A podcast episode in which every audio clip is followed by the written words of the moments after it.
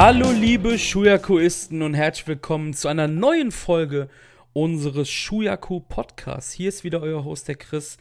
Es ist G1 Season. Wir haben uns jetzt ein bisschen länger nicht mehr gesprochen und ja, wenn ich wir meine, meine ich natürlich Marius. Grüß dich Marius an einem schönen Freitagabend.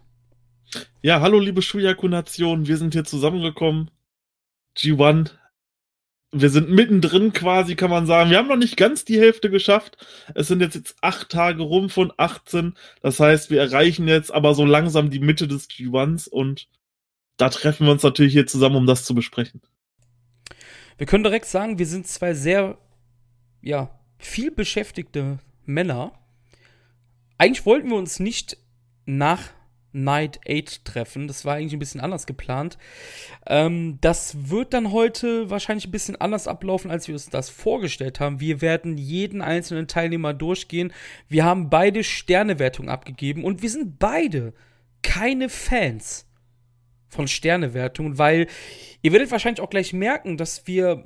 Es gibt natürlich auch Matches, wo man ja gleich bewertet, sage ich mal, aber man mochte das eine dann doch ein bisschen mehr, hat sich wahrscheinlich dann nicht durchgerungen, ja, ein Viertelstern mehr zu geben und wir mussten es aber tun, weil wir haben beide uns gesagt, hey, wir wollen ja am Ende dann auch, ja, so, so, so ein, ja, so, sagen wir sagen, so ein Jahrespodcast machen über New Japan.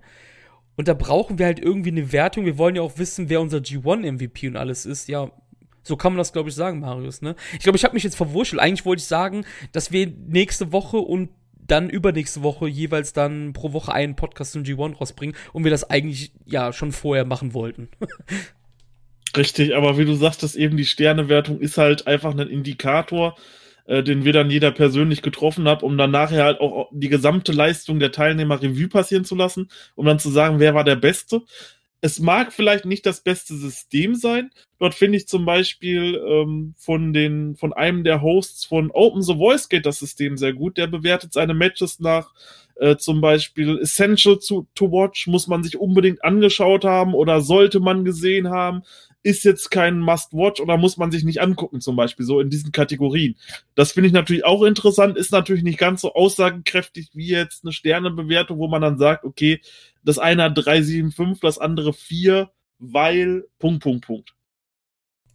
Vielleicht sollten wir dieses System aber fürs nächste Jahr, ich sag jetzt mal ganz böse, abkupfern, weil ich finde das gar nicht so schlecht. Ich wusste davon nicht. Ich höre den ähm, Dragon Gate Podcast natürlich nicht, weil ich ja kein Dragon Gate schaue. Aber ich finde die Idee eigentlich ganz sympathisch, muss ich sagen. Ich glaube, dass das, das könnte dann interessanter werden, vielleicht. dann sagst, dann sagst du, dann sagst du halt anstatt, ja, äh, Wrestler XY hat jetzt viermal vier Sterne gehabt in diesem Jahr, dann sagst du einfach, nee, der hat viermal Must-Watch gehabt oder so. Ist ja eigentlich, ne? Ähm, ja.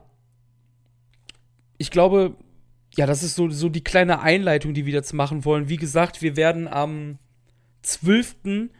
gibt es den nächsten Podcast. Es ist dann die nächste Powerwoche.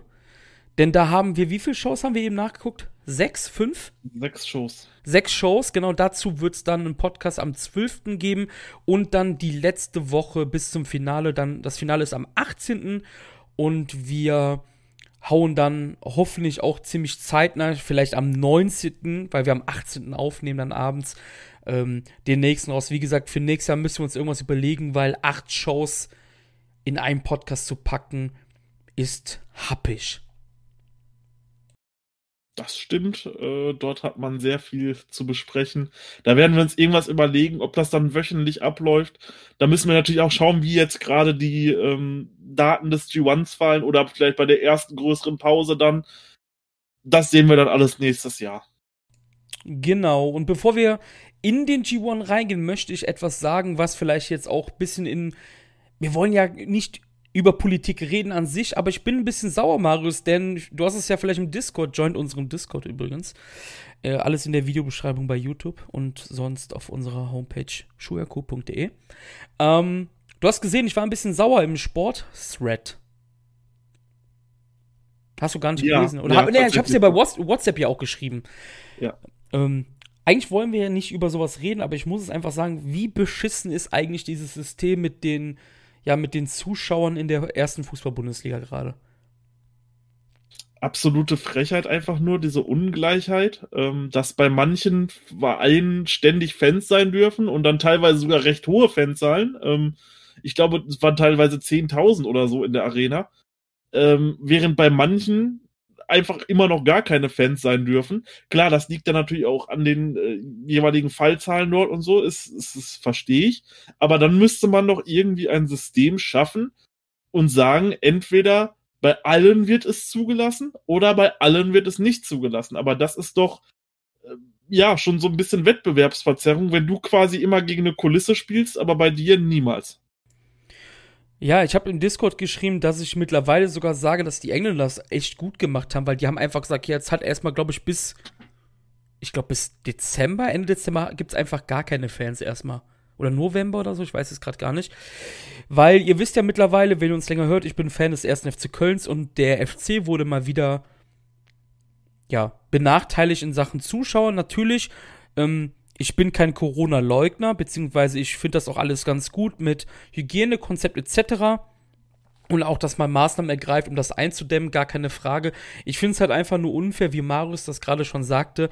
Dieser Inzidenzwert heißt das, glaube ich, wenn ich das jetzt korrekt ausspreche, liegt in Köln aktuell bei 36 und der darf nur 35 sein. Wie ihr seht, das ist einer mehr. Während Grüße gehen raus an alle meine Freunde in Frankfurt. Das sind nicht viele, aber ähm, die Eintracht darf anscheinend morgen vor Zuschauern spielen, aber da liegt der Wert bei 42. Ich habe mitbekommen und also jedenfalls bei uns hat sich unsere Oberbürgermeisterin halt letztes Mal ähm, anscheinend dafür verantwortlich gemacht, dass der FC im ersten Bundesligaspiel gegen die TSG Hoffenheim ohne Zuschauer spielen musste weil halt diese Zahl zu hoch war. Ist, es, ist das echt eine Bürgermeistersache? In jeder, in jeder Stadt halt wird das über den Bürgermeister entschieden? Weil ich verstehe halt jetzt nicht, warum die Eintracht darf und wir wieder nicht halt. Also das, das, das ist mein Grund übrigens gerade. Ne? Es geht mir jetzt gar, wie, wie ich gesagt habe, ähm, ist auch gut, wenn man das, wenn man alles versucht, das einzudämmen, dass, dass die, ich sage jetzt mal, die Menschheit das schnell besiegt, dieses Virus, gar keine Frage, ne? Und dass Leute nicht dran sterben und sich etc., ne? Nicht anstecken. Aber das verstehe ich halt einfach nicht, ne? So. Das ist halt für uns ist das halt erstmal finanziell wichtig und zweitens ist das halt auch wichtig, wie du es gerade auch gesagt hattest, weil wir brauchen diese Kulisse. Wir spielen morgen im Lokalduell gegen Borussia Mönchengladbach und ich glaube, der hätte jeder Fan gezählt, ne, für uns. Ich äh, verstehe sowieso nicht, warum das Ländersache ist beispielsweise. Ich finde, das sollte Bundessache sein und zentral entschieden werden, ähm, ob sowas zulässig ist oder nicht, aber äh, das funktioniert halt nicht, weil dass, dass, dass das eine Bundesland quasi mehr hat, aber trotzdem spielen darf, das andere nicht und darf nicht äh, vor Kulisse spielen, das ist halt irgendwie entweder ganz oder gar nicht, so sehe ich das so ein bisschen. Entweder sagt man, okay, bei allen machen wir jetzt einen Wert von äh, 35, ist dieser überstiegen, dann kannst du halt, dann kannst du halt nichts machen. So, wenn du halt, wenn deine Stadt halt die ganze Zeit Corona-Hotspot ist so und die anderen halt, jetzt mal beispielhaft gesagt, gar nichts ist so, dann ja, ist das halt so, aber sowas geht halt dann im Endeffekt auch nicht. Und da müsste man sich dann wirklich drauf einigen, ganz oder gar nicht. Ja, das wäre so genau, äh, genau das, das was ich sagen würde. Genau, das meine ich ja. Also, das wollte ich ja auch gerade damit sagen, du hast jetzt einfach smarter ausgedrückt. Wenn deine Stadt diesen Wert übertrifft, dann soll es halt nicht sein, aber ich verstehe halt nicht, warum ich hab's jetzt vor zwei Stunden gecheckt. Frankfurt darf vor Fans spielen mit einem höheren Wert. Das verstehe ich halt einfach nicht, ne? Ja, das ist, äh, keine Ahnung, das hat mich echt aufgeregt, muss ich sagen. Weil, wie gesagt, es ist halt eigentlich ziemlich wichtig ist. Ähm, gibt's News bei deinem Team? Du bist ja Fan von den Bayern. Ist da irgendwas bekannt wegen Sonntag? Weil ihr wart ja auch eines der wenigen Teams. Ich habe mir sagen lassen von Toni aus dem Discord bei uns, es waren bisher drei Teams, also Schalke, wir und ihr. Gibt's da irgendwie neue News, was das betrifft? Weiß man da schon was? Bis Sonntag? ja, wir spielen, wir spielen ohne Fans. Ähm, das ist jetzt schon entschieden. Ja. Okay. Ja gut, wir haben ja auch privat geschrieben, die Bayern sind so gut, das wiegt jetzt nicht so viel bei euch, aber es ist trotzdem ärgerlich natürlich. Ja, ja, richtig, richtig. Also bei uns ist komplett, also in München ist, äh, ja, ist glaube ich auch in näherer Zeit nicht dran zu denken mit den Zuschauern, weil wir doch recht weit über dem, ähm, über dem Wert sind in München. Das heißt, München ist schon quasi so ein Corona-Hotspot, kann man sagen. Und da wird es dann wahrscheinlich auf absehbare Zeit gar keine Fans geben. Was halt aber auch mhm. irgendwie so nicht sein kann. Du fährst die ganze Zeit auf, Aus auf Auswärtsspiele, spielst die ganze Zeit gegen eine Kulisse und zu Hause darfst du halt keine haben, so. Klar, du hast irgendwo noch den sportlichen Vorteil, aber es muss natürlich irgendwo alles gleich bleiben. So kann ja nicht sein, sonst kannst du auch irgendwann sagen, äh, ja, Bayern startet mit zehn Punkten weniger in die Saison. So, das wäre halt auch so, ja, wo ist der Sinn dahinter, ne? Entweder es haben alle die gleichen Bedingungen oder es haben eben nicht alle die gleichen Bedingungen. Ja, das also sehe ich, ich auch so, ja. Das meinte ich, ich, ja. Also ich weiß halt beim Supercup, jetzt beim europäischen Supercup, da waren ja in Budapest das erste Mal äh, wieder Fans mit da, aber jetzt die Bundesligaspiele wahrscheinlich auf absehbare Zeit gut. Es ist jetzt danach erstmal Länderspielpause, ich glaube zwei Wochen lang. Ähm, da kann natürlich sein, dass sich das dort alles noch so ein bisschen ändern wird. Schuyaku, der Fußballtalk. Wenn ihr uns bei Red Circle unterstützt mit 2 Euro pro Monat, nein Quatsch. Demnächst auch an ihrem Kiosk. Nein, alles gut. Nee, ich, keine Ahnung, wir, wir machen ja am Anfang immer hier so ein bisschen Blödsinn und das hat mich halt heute extrem beschäftigt, einfach weil, ähm, ja, weil ich das halt einfach ein bisschen blöd finde.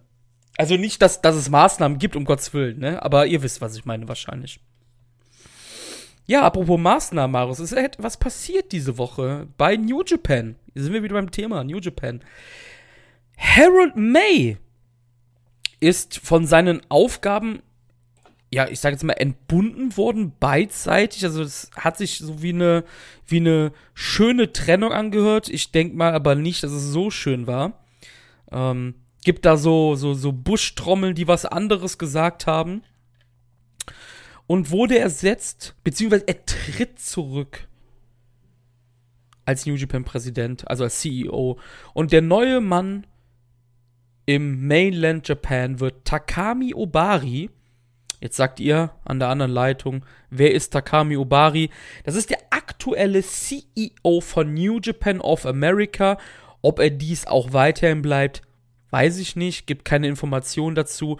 Aber man scheint große Stück auf Obari zu halten, weil sonst würde er diesen Posten nicht bekommen, nehme ich an. Ich denke auch, also für mich kam diese Nachricht wirklich sehr überraschend. Äh, dass auf einmal stand überall die ganzen, meine ganze Social Media, Twitter-Blase und Facebook-Blase war alles voll damit. Ist auf jeden Fall erstmal was, wo man schlucken musste, wo du denkst, okay, ich war damals schon recht gehypt, als er Präsident wurde. Da dachte ich schon, okay, das ist doch definitiv ein fähiger Mann und dann auch mit dem Video-Interview, was er gegeben hat in der Corona-Pause. Ich weiß nicht, ob du das mal gesehen hast. Wo er halt, ja, wo er halt ja, über ja. die Wrestler, genau, wo er dann halt über die Wrestler spricht und generell sich einfach halt vor die Kamera setzt, um eben auch transparenter für die Fans zu sein, dass die halt nicht nur, der ist nur hinter den Kulissen, sondern er zeigt sich jetzt auch mal davor und redet halt auch über die aktuelle Situation. Das fand ich halt wirklich gut, deswegen finde ich es auch schade, dass er nicht mehr da ist. Allerdings sehe ich trotzdem der Zukunft positiv gegenüber und vielleicht wird sich das Produkt, ich weiß nicht, werden wir es merklich am Produkt merken, wenn das der Präsident nun gewechselt wurde? Haben wir es merklich gemerkt, dass jetzt Harold May da war in, in wirklich krassen Stücken, wo du sagst, okay, das Produkt hat sich in die Richtung verändert oder so? Ich, ich wüsste es jetzt nicht 100%, also ich könnte es jetzt nicht hundertprozentig sagen. Ähm, müsste mich dann wahrscheinlich nochmal genau mit befassen, wie das vor der Änderung war. Aber jetzt wird sich groß was ändern. Ich bin mir nicht so sicher. Ich sage nein. Ich habe ja äh, mehrfach gelesen, dass Leute halt denken, dass ja May für einiges verantwortlich ist, was in den letzten Monaten passiert ist. Das ist aber meines Wissens nach nicht der Fall. Also so großen Einfluss hat er da nicht ähm, aufs Produkt gab. Vorher war ja der Präsident halt Kidani, der jetzt ja nur noch als, ähm, ja, als Schirmherr quasi mit Bushi Road halt fungiert. Und ähm, ich habe auch gelesen, dass viele Leute gesagt haben, jetzt ist der böse Harold May weg, jetzt kann New Japan endlich mit All Elite Wrestling kooperieren. Also Leute glauben halt wirklich, dass May derjenige war, der das halt, ja, der das halt nicht wollte und das entscheidet Harold May nicht alleine. Ähm, ja, ich glaube nicht, dass wir irgendwie was anderes merken werden, wenn jetzt äh, Obari der neue CEO ist. Ich glaube, das ist, ja. Man, man, muss halt auch an dieser Stelle fragen, wäre es überhaupt erstrebenswert, wenn die beiden kooperieren würden? Klar, es würde wahrscheinlich für das New Japan of America Produkt eventuell besser werden, weil halt einfach vielleicht ein bisschen einem größeren Publikum präsentiert werden könnte. Aber ist es denn jetzt wirklich erstrebenswert, dort quasi so eine Kooperation zu haben, wo dann quasi immer Wrestler hin und her getauscht werden? ich glaube nicht, dass das irgendwie groß erstrebenswert wäre. Wir haben das Ding ja mit, mit Ring of Honor so. Ähm, das war in Ordnung, beziehungsweise ist in Ordnung. Wie wir dann doch herausgefunden haben, findet das halt doch noch immer statt und ähm, aber mehr halt auch nicht. Und ich weiß jetzt nicht, ob es jetzt die Wrestler hat bei All Elite, die jetzt dieses Produkt so viel, die jetzt New Japan so viel besser machen würde, weil ich lese es halt immer, das muss man halt auch mal sagen. Ich lese es halt immer, ja, All Elite muss unbedingt mit New Japan kooperieren und dann kann hier der und der bei New Japan auftreten und so. Ja, aber was wäre das denn? Die werden doch in keinem großen Match stehen oder dann dort mal irgendwie einen Pin vorlassen. Jeder will doch das sein, dass sein Guy am besten dargestellt wird. So, das wäre doch jetzt nichts Großes, wenn die beiden zusammen kooperieren würden. Also mich würde das wahrscheinlich eher stören, weil du dann wahrscheinlich auch Charaktere ins Produkt bekommen würdest, die ich dort absolut nicht haben will. Und deswegen, ich glaube nicht, dass dieses All Elite so erstrebenswert wäre. Da finde ich den Weg besser, wenn man unbedingt äh, Talent beispielsweise aus den USA haben möchte, eben über diesen Punkt New Japan of America zu gehen, um dort Talent zu rekrutieren, weil das ist halt einfach vorhanden. Dort sind halt super viele Leute, die einfach unbekannt sind und super gute Wrestler sind und die dann selber aufzubauen. Anstatt jetzt beispielsweise irgendwie, ich sag jetzt mal, keine Ahnung, wir rennen da rum, einen, einen MJF in den Shows zu haben. So, bei New Japan. Ich glaube, das wird gar nicht passen und das wäre auch wahrscheinlich so nicht gut fürs Produkt. Halten wir fest, Harold May war zu großer Wahrscheinlichkeit nicht der Punkt, warum das alles nicht geklappt hat. Also, wie gesagt, der wird halt aktuell so ein bisschen als der, der, der Evil dargestellt. Ähm, ja, Harold May geht und ja, ich glaube, das wäre, da, da wird nicht groß, nichts Großartiges anders laufen, sagen wir mal so. Ja, Marius, ähm, G1. Bist du bereit? Ich bin bereit. Der G1 ging los am 19. September im Herbst, zum ersten Mal im Herbst. Und wenn nächstes Jahr Olympia stattfindet, weil das wurde ja auch verlegt, ist der G1 dann nächstes Jahr auch wieder im Herbst? Wahrscheinlich, ne? Denke ich mal, ja. Gehe ich von aus. Ich muss, bevor wir jetzt hier irgendwie durch die Teilnehmer gehen, ich muss wirklich sagen, dass an sich das unfassbar erfrischend ist, dass diese ganzen Tag-Team-Matches nicht da sind, ne? Wie siehst du das? Weil der A-Block und der B-Block ist ja getrennt. Hundertprozentig. Also, ähm, du kannst super easy durch die Shows schauen. Du kannst dir das super easy angucken. Das Young Lions Match davor hat natürlich wunderbar seine Berechtigung und ist auch gut, dass die sich dort präsentieren können über die gesamte Tour. Und sind wir ehrlich, diese Tag-Matches hat sowieso nie gebraucht. Sorry, ich war gerade was überlesen noch zu All Japan. Das ist natürlich jetzt super, was ich wieder hier gemacht habe. ja, da ist auch bald das Finale. Spoiler, wir nehmen bald ein Roundup auf nächste Woche, wo wir auch über All Japan reden. Also wer darauf Lust hat, kann da ja natürlich gerne einschalten. Ja, ich habe gerade hab nur die Card gelesen, die halt jetzt äh, am Montag war das. Montag? Mhm. Ja, Montag, ne? Die am Montag halt ähm, ja, abgeht. Und da war ich gerade am Lesen, deshalb. Ja, nee, ich, ich, ich, ich finde das so richtig, richtig geil, muss ich sagen. Klar, jetzt spielen wir wieder den Bösen, weil ähm, Leute, die uns schon lange hören, die wissen, wir finden Young Lions Matches richtig cool, vor allem die Singles Matches, aber im Endeffekt ist es ja fast immer dasselbe. Nichtsdestotrotz ist das wirklich erfrischender als diese Tag Matches einfach, ne? Also ich finde das, ich finde das echt geil. Ich muss sagen, ähm, mein Lieblings-Young Lion-Match, wenn ich das jetzt noch so Revue passieren kann, weil ich habe mir da nicht viel notiert, aber ich habe mir notiert, Tag 8, das war Tag 8 in Nagaoka, gab es ein Time Limit Draw zwischen Suji und Kid. Das war mein Lieblingsmatch bisher. Kid ist unfassbar gut geworden, oder? Ja, Kid gefällt mir richtig gut. Und ich fand es auch toll, dass er auch über die ganze Corona-Zeit in Japan dort geblieben ist und dort mittrainiert hat und so. Äh, das hat ihn auf jeden Fall, denke ich, auch bei den Verantwortlichen ähm, besser gestellt. Und ich glaube, mit dem können wir echt noch viel Spaß haben in der Zukunft. Generell ist einfach das Niveau unfassbar hoch. Ich meine, wir reden ja öfters mal über die Young Lions und wir haben jetzt zusammen als Podcast, ist das jetzt, man kann sagen, das ist die zweite Generation, ne? Mhm. Oder? Die erste war halt hier Kawato, ähm, Oka. Haben wir da schon Podcast gemacht? Nein, nein, nein, nein. Wir haben zu ähm, Shota Umeno, Renarita und so. Ach Gott, ja, sonst wäre das ja die dritte sogar schon.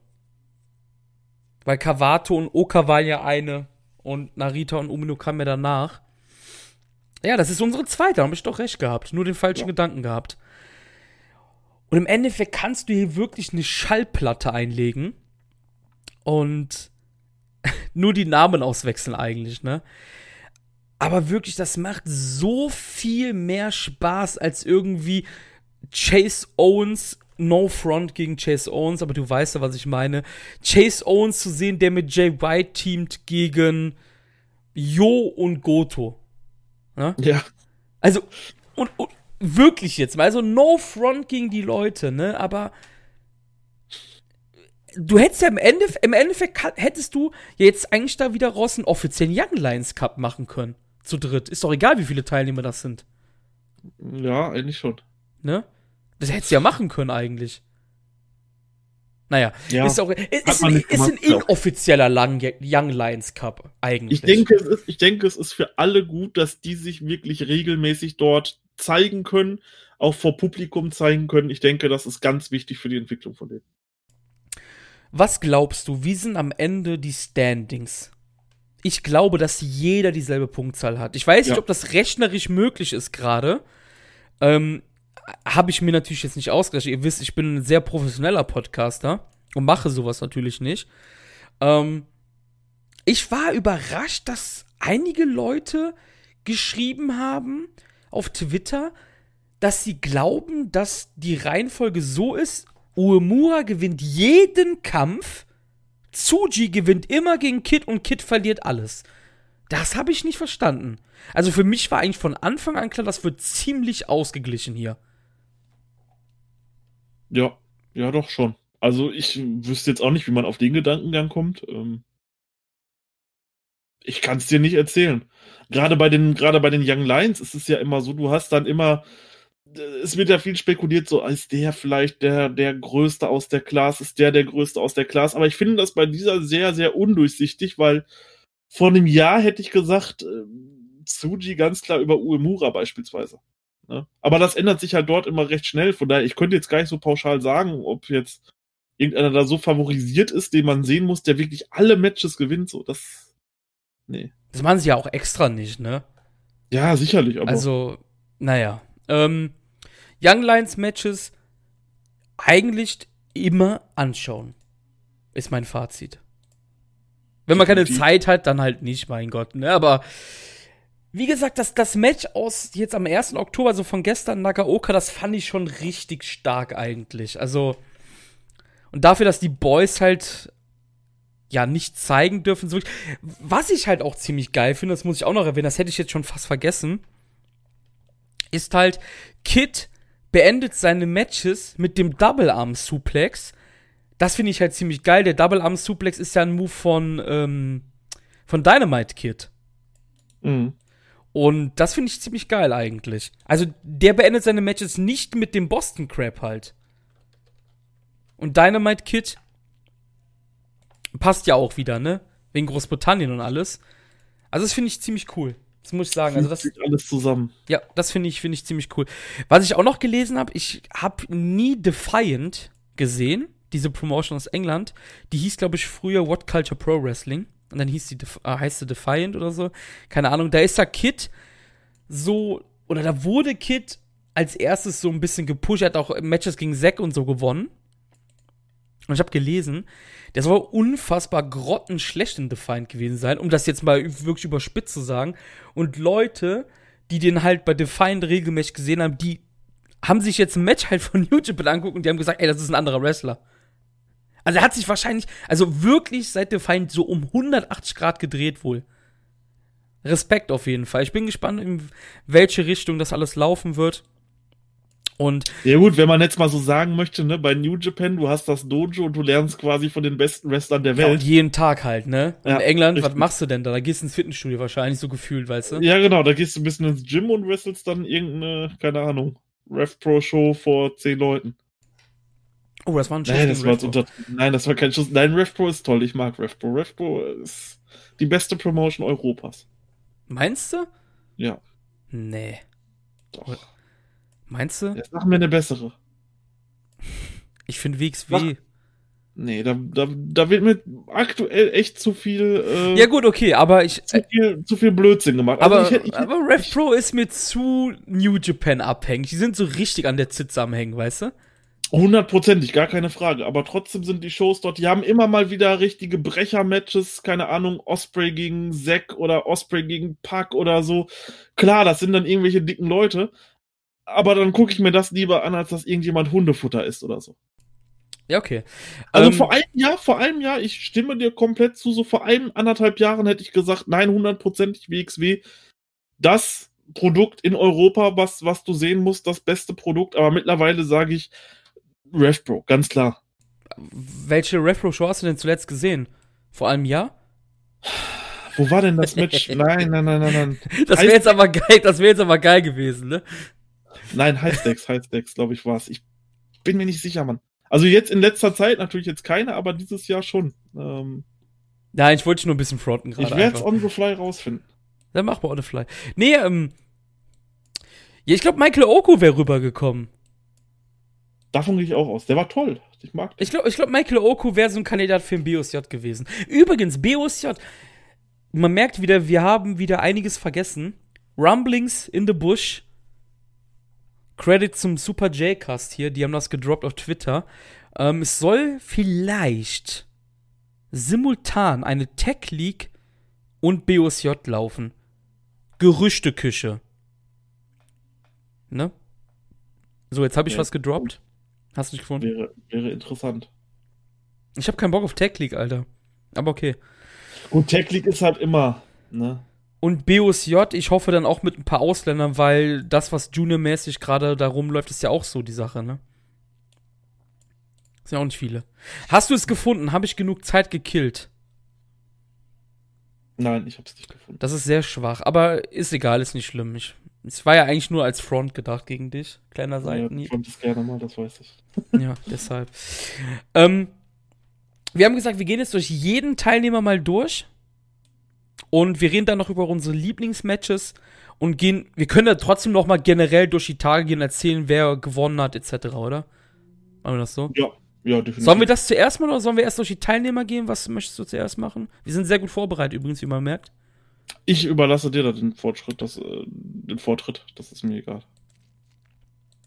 Dann gehen wir jetzt erstmal durch die Teilnehmer durch. Machen wir das. Kommen wir zum G1, Leute. G1, der Great One Climax. Wir haben im Block A folgenden Tabellenstand nach acht Tagen. Ich habe vor der Aufnahme immer neun gesagt. Ich glaube, zehnmal meinte ich, wir haben neun Tage im G1. Wir haben acht, Chris. Acht. Ja. Der erste Platz wird geteilt von fünf Mannequin. Jay White, Taichi, Will Osprey, Kota Ibushi und Minoru Suzuki haben allesamt sechs Punkte. Platz 6 dementsprechend ist Kazuchika Okada mit 4.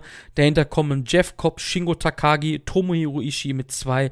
Und das Schlusslicht im A-Block ist mit 0 Punkten Yujiro Takahashi. Sollen wir mit dem letztplatzierten im A-Block anfangen? Und sollen wir sagen, ja, was wir zu Yujiros G1 bisher halten? Gerne. Machen, machen wir Ru machen, Rujiro. Yujiro hat verloren folgende Kämpfe gegen Will Osprey, gegen Kazuchika Okada und gegen Taichi und Minoru Suzuki. Und ich bin sehr gespannt, was du bisher von Yujiros G1 hältst, weil ich glaube, dass du sagst, der war gar nicht so schlecht bisher. Yujiros G1 ist für mich tatsächlich, okay, du hast es genau falsch geraten. Yujiros G1 ist für mich der zweitschlechteste aus dem ganzen Teilnehmer. Ja, warte mal, aber jetzt, das meine ich gar nicht. Das ist ja jetzt keine Überraschung, sage ich jetzt mal. Aber jetzt mal wirklich Butter bei die Fische. Yujiros Matches bisher sind nicht mehr annähernd so schlecht, wie ich mir die vor dem Turnier vorgestellt habe. Zu dem Punkt wollte ich gerade hinkommen. Ja, okay, sorry, es tut mir sehr leid. also, die Yujiro-Matches sind besser, als ich gedacht habe, aber sind halt immer noch schlechter als der Rest vom Teilnehmerfeld. So kann man es, denke ich mal, gut zusammenfassen. Äh, Yujiro kommt bei mir bislang auf eine Gesamtpunktzahl äh, von 2,625 Sternen durchschnittlich pro Match. Also jetzt nicht besonders hoch. Ich glaube, ich weiß gar nicht, was das Highlight bei ihm war. War wahrscheinlich irgendwie ein zweieinhalb Sterne Match, also doch schon ein okayes Match. Ja, also besser als ich erwartet habe. Ich dachte, es wäre schlimmer gewesen, aber so war es in Ordnung. Ähm, vielleicht gerade noch einmal kurz off-topic. Ich habe es jetzt gefunden und zwar war es ähm, der 14. Februar 2020. Zack Saber Jr. versus Will Osprey. Okay. Bei RevPro. Okay, danke schön. Bitteschön. Aus der York Hall. Ja, da waren wir auch. Ja, da waren wir auch. Das war eine tolle Halle, tatsächlich, kann man sagen. Ähm, tolle Halle, lange wieder. Show. Sehr lange Show, ja. nee, Yujiro, ähm, ja, besser als gedacht, aber immer noch weit unter Durchschnitt. Aber ich muss echt sagen, ne? Ich muss es wirklich sagen, Yujiros Look ist absolut beschissen mit diesen schlecht gefärbten blonden Haaren. Warum hat Yujiro, ne? Ich weiß jetzt nicht genau, wann Yujiro genau zum Tokyo Pimps wurde mit diesem Outfit, ne? Aber kannst du dich an Kurzhaar Yujiro erinnern? Kurzhaar Yujiro war besser. Definitiv. Fand, ja, klar, es passt besser zu ihm, der schleimige Haarstil, ja? Aber es sieht einfach nicht gut aus. Oder sagen wir mal so, dunkelhaarig Yujiro war auch besser. Vor allem dann noch dieser, dieser Schnauzer noch dazu, der so halb voll ist und so bei ihm. Dazu diese langen Haare. Das ist einfach nur. Nein. Nein, nein, nein. Und was ich noch sagen muss, negativ über Yujiro ist einfach. Ich, ich, ich, ich habe gemerkt jetzt im G1, dass ich. Er war jetzt fünf Jahre nicht dabei, ne? Ist ja richtig. Ich habe mhm. einfach gemerkt, dass ich die letzten Jahre auf ihn halt absolut ich muss es sagen, einen Fick gegeben habe. Ich habe ihn nicht beachtet, so wirklich. Er war in Matches, okay, who cares, ne? So. Kann es sein, dass Yujiro auch vom Körperbau her immer mehr abbaut? Ey, ich finde, der sieht mehr Junior aus als andere Juniors. Oder meine ich das nur? Klar, der ist ja eh kein richtiges Heavyweight. Ist ja logisch, ne? So. Ähm, den haben sie ja auch versucht, einfach nur hoch zu pushen damals. Aber der No Limit Judo, also im Team mit Tetsuya Naito und danach nach dem Turn und so, auch zum Bullet Club, erinnert dich an den, an den Turn mit AJ damals. Findest mhm. du nicht auch, dass der körperlich halt aussieht wie ein nasses Hemd oder meine ich das einfach nur? Ist auf jeden Fall schon ein Lauch geworden, das kann man sagen, definitiv. Ich wüsste auch jetzt nicht, was, was, was sie da noch mit dem groß machen. Also, doch, wenn ich mir jetzt hier Bilder angucke, zum Beispiel von 2016, da sah das schon aber noch ganz anders aus. Ja, oder? Ja. ja. Ich muss kurz die Geschichte droppen. Ähm, ich hoffe, ich beleidige da, damit nicht ähm, die Christen, die wirklich gläubigen Christen, die unseren Podcast hören, aber wo du Lauch gesagt hast, ist das so eine geile Story mit meinem Sohn. Mein Sohn ist jetzt mittlerweile acht. Der war damals gerade sechs geworden oder sogar noch fünf. Ich bin mir jetzt. Nee, fünf war der nicht. Der war sechs, ja. Und dann sind wir in die Eifel gefahren. Äh, ich weiß den Ort nicht mehr. Warum ist der auch irrelevant? Es war auf jeden Fall eine Eifel auf dem Berg. Und oben war halt so eine, so eine, ja, so eine ganz kleine Kirche halt einfach, ne? Mhm. Ich als Kölner tue mir übrigens sehr schwer, Kirche zu sagen. Ich kann, ich sage immer Kirche, so wie die Frucht. Ist halt so Dialektding. Ich sage jetzt einfach Kirche, ist mir scheißegal, ob ich gefront werde. Da war eine Kirche, ja? Da war ein Bild von Jesus Christus am, äh, der das Kreuz schleppt, glaube ich.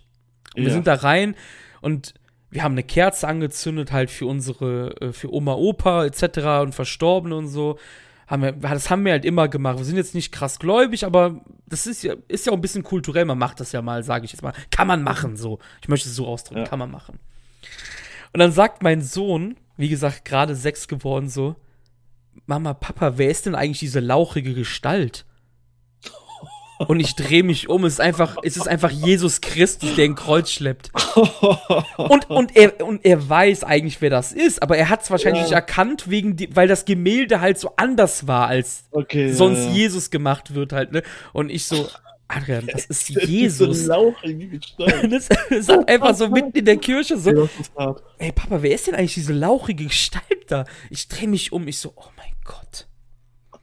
Ich so, ich so, ja, ich so, Sohn, das ist, ähm, das ist Jesus. Der so, nein, das ist nicht Jesus. Weil es halt so, ne, war das dann. Ich so, doch, das ist Jesus. Der so, okay. Und wir haben da nicht drüber geredet und wir haben uns halt danach im Auto einfach nur krank gelacht, einfach weil das halt so, weißt du, wie Kinder halt so sind, so unschuldig halt und so, ne? Ist mir jetzt gerade eingefallen, kurz off topic. Die lauchige Gestalt Yujiro, da sind wir dran. Ich muss sagen, Marius, der G1 von Yujiro war wirklich halb so schlimm. Er hat keinen verletzt, weil er gebotcht hat, wie das so oftmals sonst der Fall war. Und das ist eigentlich schon ein Erfolg als Yujiro. Mein Lieblingsmatch von Yujiro, und ich möchte auch deins hören, ja? Und mhm. ich habe zwei Matches, die gleich bewertet worden sind. Jetzt sind wir bei diesen Sternewertungen. Ich habe es mir aber extra rausgeschrieben, welches Match von mir mit Yujiro das liebste war. Und das war nicht das mit Will Osprey. Ist es, ist, ist es deins mit Will Osprey vom ersten Tag? Nein, nein, nein, weißt du, welches meins ist? Und da werden wahrscheinlich viele sagen so, ja, warum? Taichi. Taichi gegen Yujiro fand ich besser als Osprey gegen Yujiro. Ich fand das, ich fand das Taichi-Match gegen Yujiro einfach von der Story her so interessant, weil, weil das einfach diese zwei sleazy Bastards einfach sind. Yujiro hat sogar gewartet, bis Taichi seinen Entrance-Song fertig ähm, performt hat, um ihn dann erst zu attackieren ist Yujiro der Good Bad Guy und nicht Tamatonga. ja, das, also ich fand Suzuki gegen Yujiro am besten. Es hat einfach perfekt das erfüllt. Suzuki zerstört. Das war auch nicht schlecht, wirklich, ja. Zerstört ihn, tritt einfach danach noch mit dem Fuß auf seinen Kopf und stellt sich da so hin. Das war halt einfach das perfekte Showing von Suzuki. Äh, und das, wo ich halt auch Yujiro sehe in den Cards. Es kann mir, glaube ich, fast nichts mehr irgendwie Yujiro wirklich schmackhaft machen. Äh, vielleicht wieder kurze Haare und ein Face-Turn. Ähm, aber selbst dann, wo sollte das hinführen? Ähm, ja, so ist er halt einfach ja. nur. Ich finde aber trotzdem, ich finde aber trotzdem, er müsste aus dem Bullet Club raus alleine, um diesen Bullet Club ein bisschen zu verschlanken. Ja, es wird jetzt, es wird jetzt keinen von uns in der, im Herzen wehtun, wenn er überhaupt nicht mehr da wäre, ne? Ähm, aber trotzdem muss ich sagen, ich, ich, ich finde, man merkt Yujiro bei 1 an, er ist motiviert. Also du kannst mir jetzt nicht sagen, dass Yujiro so rüberkommt, als ob er keinen Bock hätte. Nein, nein, nein, 100%. Ne? Also, da, da, weißt du, also, sorry, jetzt nochmal ganz kurz, ist halt wirklich so, ich, ich bin jetzt nicht so jemand, der, der das Hashtag NJPW auf Twitter durchsucht, um halt Meinungen zu sehen oder so. Das interessiert mich eigentlich nicht. Ich sag zwar immer auch die Leute auf Twitter, das ist halt von Leuten, denen ich folge, die prangern das dann halt an und dann sehe ich das. Und so komme ich dann immer drauf. Die Leute auf Twitter haben das und das gesagt. Aber Yujiro kriegt halt immer, und zu Recht hat er immer Kritik bekommen. Da sind wir ja beide, gehen ja auch d'accord, du hast es ja auch gesagt oder wie ich es gerade meinte, so, es ist ja eigentlich schon fast ein Erfolg, dass er keinen verletzt hat. Weil er halt oft Leute bei so, bei so Suplessen oder so auf den Kopf fallen lässt. Das macht kein richtiger Wrestler eigentlich. Das macht ein Amateur. Wir würden solche Leute, wir würden Leute so auf den Kopf fallen lassen, weil wir keine Ringerfahrung haben. Weißt du, was ich meine? Mhm. Aber ich finde, man kann ihn wirklich, man merkt ihm wirklich an, er, er, er möchte, also er, er tut, wie soll ich sagen, er ist stets bemüht, würde auf dem Zeugnis stehen. Weißt du, was ich meine? Mhm. Ja, hundertprozentig. Er bemüht sich, er, er, nimmt dort die Falls, er ist halt da, wenn man ihn braucht, wie jetzt halt gerade in der Zeit. Und das ist auch gut so. Ähm, vielleicht zu Yujiro eine kleine Geschichte, so was so dieses, ja, dieses, er hat Bock auf jeden Fall nochmal unterstreicht. Das war bei Meet and Greet in Manchester damals, da war Yujiro ja auch. Der hat ja einen Kampf gegen Walter gehabt. Und es ist im Endeffekt kaum einer zu Yujiro hingegangen. Nur die Leute, wie ich halt, die für jeden Wrestler einen Meet and Greet dort gekauft haben. Und das war ja, glaube ich, begrenzt auf irgendwie ein paar Stück nur oder so. Ähm, die Anzahl. Und als ich dann zu Yujiro hin bin, habe ich halt äh, ein Foto gemacht und er fragt mich danach noch halt so ganz freundlich so, you want the too sweet? Ich so, ja, okay, können wir machen. Und dann haben wir Too Sweeted und das war dann irgendwie, es hat mir Yujiro noch mal so ein bisschen näher gebracht, so. Er wollte dann halt die ganze Zeit dann noch so ein bisschen, hat er noch erzählt und so, weil er da einfach den ganzen Tag nur rumsaß und nichts gemacht hat. Das gleiche aber übrigens auch bei Shota Umino, der damals halt noch, ja, recht unbekannt war, auch gerade hier so im westlichen Markt, weil er halt noch nicht so beliebt, ne? Und äh, dort hat kaum einer ein Foto mitgemacht, was heute mich wahrscheinlich total wundern würde, wenn sich nicht alle um den reißen würden. Ja, verstehe ich. Also, das, das Ding ist halt auch, ähm, der westliche Markt ist halt ein bisschen krasser, was Meinung angeht. Ja, also diese, ich sag jetzt mal dazu, das hatten wir auch damals bei Tim Petrowski, im, wo wir im Livestream waren, bei GF der Talk da habe ich ja diesen, diesen, diesen Satz halt über Yoshihashi gesagt halt, ne, dass halt viele halt den halt so unfassbar schlecht machen und dann gab es da im Chat auch Leute, die gesagt haben, ja, aber man muss ja seine Meinung sagen und das, da, da stimme ich ja auch total zu, ne, aber das ist halt so ein bisschen, was du sagst. Yujiro und Yoshihashi, das sind so im Westen, vor allem bei der englischsprachigen Community, sind das halt, ich will jetzt nicht schon Feindbilder sagen, aber man kann es ja wirklich schon so sagen, ne? Das sind halt wirkliche Feindbilder mittlerweile. Die werden in Memes hey, kein Problem, Memes sind nicht schlimm, weißt du? Aber da, da kannst du ja manchmal auch richtige Hasstiraden gegen lesen, ne?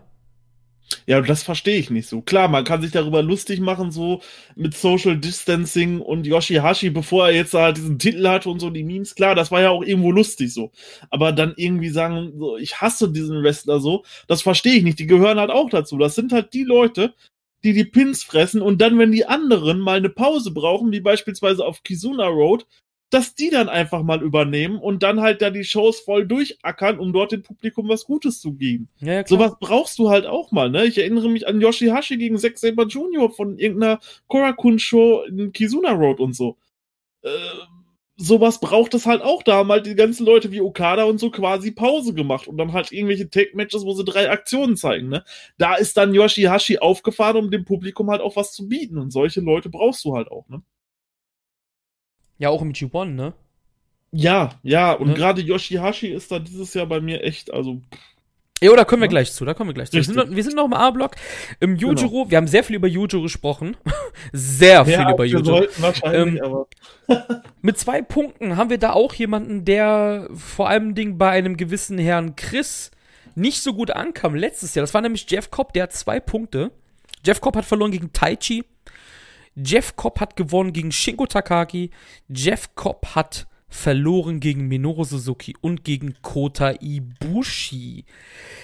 Hat Jeff Cobb bei dir bis dato einen besseren Eindruck gemacht, Marius, als im letzten Jahr? Ich glaube, du warst jetzt nicht so down wie ich jetzt bei ihm, ne? Aber ja.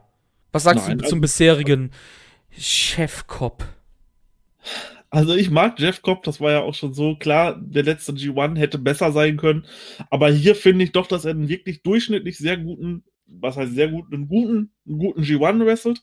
Kein Stinker dabei oder so, wo du sagst, hey, äh, nee, da schalte ich ab, sondern alles Matches, wo du sagst, hey, das war schon ganz gut, was er dort gemacht hat. Das war schon, hat schon gepasst, auch gegen Shingo, dann, dann, dann ein, ein gutes Match geworkt. Kommt bei mir auch auf durchschnittlich äh, 3,0625 Sterne pro Match ist jetzt eine sehr blöde Zahl, aber das war halt, weil er einmal, weil er hat bei mir quasi fast immer durchschnittlich die drei Sterne erreicht und einmal halt 3,25 in dem Match gegen Shingo, deswegen halt auch die komische Zahl. Deswegen, er wrestelt für mich ein, ein, ein ganz normales, gutes ähm, G1 und steht deswegen auch jetzt auf dem zehnten Platz bei mir von den Leuten. Aber es gibt mehrere Plätze, deswegen ist er da noch mhm. so weit oben relativ. Aber ich, ich gucke mir seine Matches gerne an. Ich finde die auch nicht zu lang oder so. Die passen einfach. Und äh, den, der G1 ist bislang deutlich besser. Ja, das ist ja auch so eine Sache. Ich habe ja in der Preview gesagt, dass der letzte G1 für mich nicht gut war. Ähm, also er war nicht so interessant. Ich bin ja nicht blöd. Ich schaue ja New Japan auch nicht erst seit einem Jahr. Ich weiß, und du hast es gerade gesagt, Jeff Cobb ist ja nicht, gerade nicht dafür da. Und hier sind wir wieder beim Thema dieser, dieser Auswahl der Wrestler, ja? Und du kannst nicht 1000 Naitos drin haben oder 1000 Tanashis etc. Jeff Cobb ist nicht dafür da, 25 Minuten zu wresteln im Abend. Der ist dafür da, um 10 zu wresteln, ne? Und trotzdem fand ich seinen letzten G1 nicht so gut. Bisher muss ich sagen, der G1 gefällt mir bisher besser von ihm. Ich bin aber zum Beispiel bei dem Shingo-Match komplett anderer Meinung. Also, nicht, dass es nicht sein bestes Match war. Bei mir ist es ein anderes Match gewesen. Aber das war auf jeden Fall, und das muss man halt auch erstmal schaffen. Jetzt muss ich dann doch wieder ein bisschen negativ sein. Du musst erstmal schaffen, mit Shingo ein Match zu haben, was nicht so gut war. Es war nicht schlecht, aber ich habe mir halt da ein bisschen mehr erhofft, weil gerade Shingo Kopf, jetzt kommen wir zum letzten Jahr wieder, war letztes Jahr für mich sein bestes Match. Weißt du, was ich meine? Und dann mhm. denkst du dir so, weil ich ja letztes Jahr so down bei dem war, denkst du, okay, jetzt kommt gegen Shingo, mal gucken. Und es war halt einfach nicht mal annähernd so gut wie letztes Jahr. Und das fand ich halt so witzig, weil ich mir dachte, ey Jeff, jetzt gefällt mir der G1 jetzt gerade schon besser als dein letzter. Und dann kriegst du gegen Shingo nicht nicht mal annähernd das hin, was du letztes Jahr gemacht hast. Ich muss sagen, wie, wie fandest du Cop gegen Taichi am ersten Tag? Da war ich zum Beispiel unfassbar positiv überrascht, weil das war letztes Jahr auch ein gutes Match. Cop und Taichi, hättest du dir das vorstellen können, dass das eine geile Chemie hat? Das ist so, ja. Ist auf jeden Fall interessant, mit welchen Leuten Cop eine wirklich gute Chemie hat und mit welchen Leuten keine gute. Das ist äh, ja, schön anzusehen. Aber nein, das war, ein, das war ein wirklich guter Opener und du hast mir auch direkt danach geschrieben, hey, das war gut. Und ich glaube auch nach dem zweiten Match, hey, der wrestelt einen guten G1 bislang. Also, ja, also super, super solide. Wir sind ja auch keine, wir sind auch keine Assis oder so. Also, wenn ich jetzt sage, so, hey, letztes Jahr fand ich den nicht gut. Was heißt nicht gut in New Japan-Verhältnissen? Es war besser als New Giro, ja? Ne? Aber mhm. es war halt ich habe mir mehr erhofft, weil ich finde, bisher Jeff Cobb, wenn man jetzt mal dieses Match gegen Osprey, was ja so ein bisschen Joint Show Charakter hatte, kann man natürlich, äh, oder sollte man auch zu New Japan zählen, ja. Aber bisher hat Jeff Cobb mich einfach absolut nicht überzeugt. Und ich finde es halt interessant. Er hat ja jetzt, das haben wir ja in der Preview gesagt, diesen festen Vertrag anscheinend unterschrieben. Und er wrestelt auf einmal einen anderen G1. Ist das vielleicht auch Motivation mehr? Also ich will ihm jetzt nicht die Motivation absprechen aus dem letzten Jahr, aber ich glaube, du weißt, was ich gerade meine oder was ich sagen möchte. Ist das nochmal so ein Zünglein an der Waage vielleicht bei ihm? Es, es ist schwierig, es könnte denkbar sein, aber eigentlich hätte ich dann ja gesagt, die Motivation muss ja da sein, wenn du die Chance bekommst, bei New Japan zu wresteln. Ja, eigentlich dass schon. du dort so gut wrestelst, dass die Oberen sagen, hey, das ist jemand, den brauchen wir dauerhaft in unserem Produkt. Das ist ja dann eigentlich, und der soll ja so rausgekommen sein, dass es quasi immer sein Ziel war, zu New Japan zu kommen, fest. Und gerade dann mache ich doch, wenn ich noch nicht fest unter Vertrag bin und dort die Chance habe, eventuell fest unter Vertrag zu kommen, indem ich die einfach überzeuge in ihrem eigenen Produkt, sodass die gar nicht mehr an mir vorbeikommen, dann hätte eigentlich der letzte G1 viel besser sein müssen. Ja, eigentlich schon. Also, wie gesagt, ich bin immer noch nicht unfassbar high auf Kopf. Ich finde immer noch, das ist einer der von der Internet-Community überhypedesten Wrestler, die es gibt auf dem Planet Erde. Aber es war bisher ein richtig solider G1 von ihm. Mein Lieblingsmatch übrigens gegen Kota Ibushi von ihm. Mhm. Das fand ich ziemlich cool. Und wie gesagt, Taichi, wir kommen gleich zu Taichi. Ähm, Taichi hat mich auch überrascht, um das schon mal vorwegzunehmen. Bisschen. Was heißt überrascht? Ist ja auch egal. Tomohiro Ishii, zwei Punkte und ähm, gewinnt nicht den G1, wie die Internet-Community seit 100 Jahren fordert. Er hat nämlich verloren gegen Minoru Suzuki bisher, gegen Will Osprey, gegen Kota Ibushi, durfte aber dann Shingo besiegen.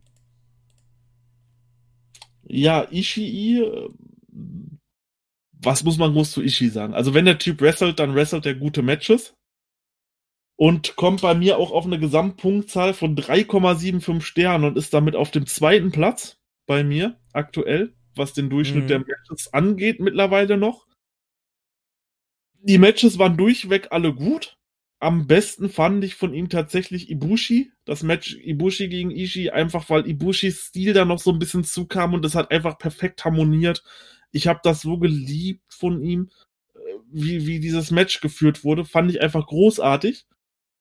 Währenddessen, ich habe dir das schon im Vorgespräch gesagt, fand ich Shingo gegen Ishii eher enttäuschend bei dem ganzen Vorhype, was dieses Match hatte, weil es waren halt wirklich die ersten zehn Minuten von dem Match waren einfach nur, hey, du kriegst eine Clothesline und ich gebe dir danach einen Job und dann kriegst du wieder eine Clothesline und du kriegst einen Job.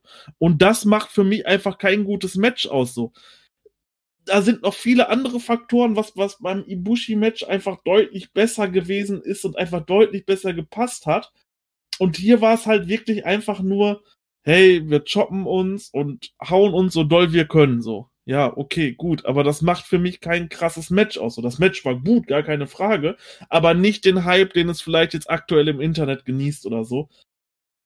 Deswegen, das war auch für mich so tatsächlich der Downer bei ihm. Ich fand das Suzuki-Match ganz gut. Definitiv hat mir sehr gefallen. Aber halt mit Abstand das Ibushi-Match, das war echt klasse und ähm, hätte von mir aus noch länger gehen können. Aber Ishii ist halt immer eine Bank für, für gute Matches. Ja, Punkt. Also du hast da jetzt erstmal richtig losgelegt. Ich, mein, mein Lieblingsmatch ist auch das gegen Kota. Ähm, habe aber mir hier auch notiert, dass der ihr G1 28 Match besser war. Ähm, ich glaube, das war damals von mir eins der besten Matches des Jahres. Also intern bei mir in meinen Dokumenten damals. Das fand ich auf jeden Fall besser noch als das. Es war, aber das war auch mein Lieblingsmatch. Und ich finde das super interessant mit dem, mit dem, ähm, mit dem Shingo-Match, was du gesagt hast, weil das habe ich dir privat auch schon mal vor Wochen gesagt. Aber ich habe mir das, mich das bisher noch nicht getraut, im Podcast zu sagen, weil da sind wir wieder beim Thema, was, also eigentlich soll man ja immer seine Meinung sagen, aber wir hatten das ja schon mal und es gibt halt manche Wrestler im Internet, auch bei Leuten, die uns hören wahrscheinlich, das, das wird jetzt für Kopfschütteln sorgen. Weißt du, was ich meine? Mhm. Das, was du gesagt hast. Aber du weißt ja, wie ich dazu stehe. Ne? Und ich kann das an sich total unterschreiben. Ich fand das Match wahrscheinlich unterhaltsamer als du. Haben wir ja schon privat drüber geschrieben. Ich fand das halt trotzdem cool, weil ich mag die Art des Matches. Aber ich kann das absolut nachvollziehen, weil Tom Ishii ist nicht umsonst nie IWGP Heavyweight Champion geworden. Zum Wrestling gehört nicht nur sich auf die Fresse hauen. Da gehört noch eine ganz andere Packung dazu. Und das ist Charisma oder Storytelling. Und was war denn die Story im Match mit Shingo, Marius? Für dich? Es war halt einfach nur auf die Fresse hauen, ne? Und, Richtig. und die Matches haben ihre Daseinsberechtigung. Gar keine Frage. Aber wenn man so den Tenor immer liest, jetzt, jetzt sind wir wieder bei meinem Liebling, die Leute im Internet oder im Discord oder, oder im Umkreis, die dir schreiben, die diese Art Match immer am geilsten finden und jeder hat seine Meinung und ich finde das super, dass es so viele verschiedene Verschmecker und Stile vor allem im Wrestling gibt. Darum sind wir alle Wrestling-Fans. Aber stellt euch vor, wir hätten fünfmal Tomohiro Ishii auf der Karte. Fünfmal Marius. Der ja. fünfmal gegen sich selber kämpft quasi. Dann würde ich kein New Japan schauen, Leute. Mein voller Ernst. Du, das kannst du jetzt aber so sagen und es werden Leute sagen, hey, das wäre richtig geil. Garantiere ich dir 100%. Um Gottes Willen, die sollen das sagen, aber das ist dann nicht mein Cup of Tea. Ich, ich sehe es einfach nur so bei dieser, bei diese, bei diesem Match jetzt gerade explizit als Beispiel. Macht es mal wirklich so und überlegt euch nächste Woche mal, ob ihr euch an irgendwas aus diesem Match erinnern könnt. Klar, da mögen wahrscheinlich wieder von diesen 26 Minuten die letzten zwei, drei Minuten wieder richtig krass gewesen sein.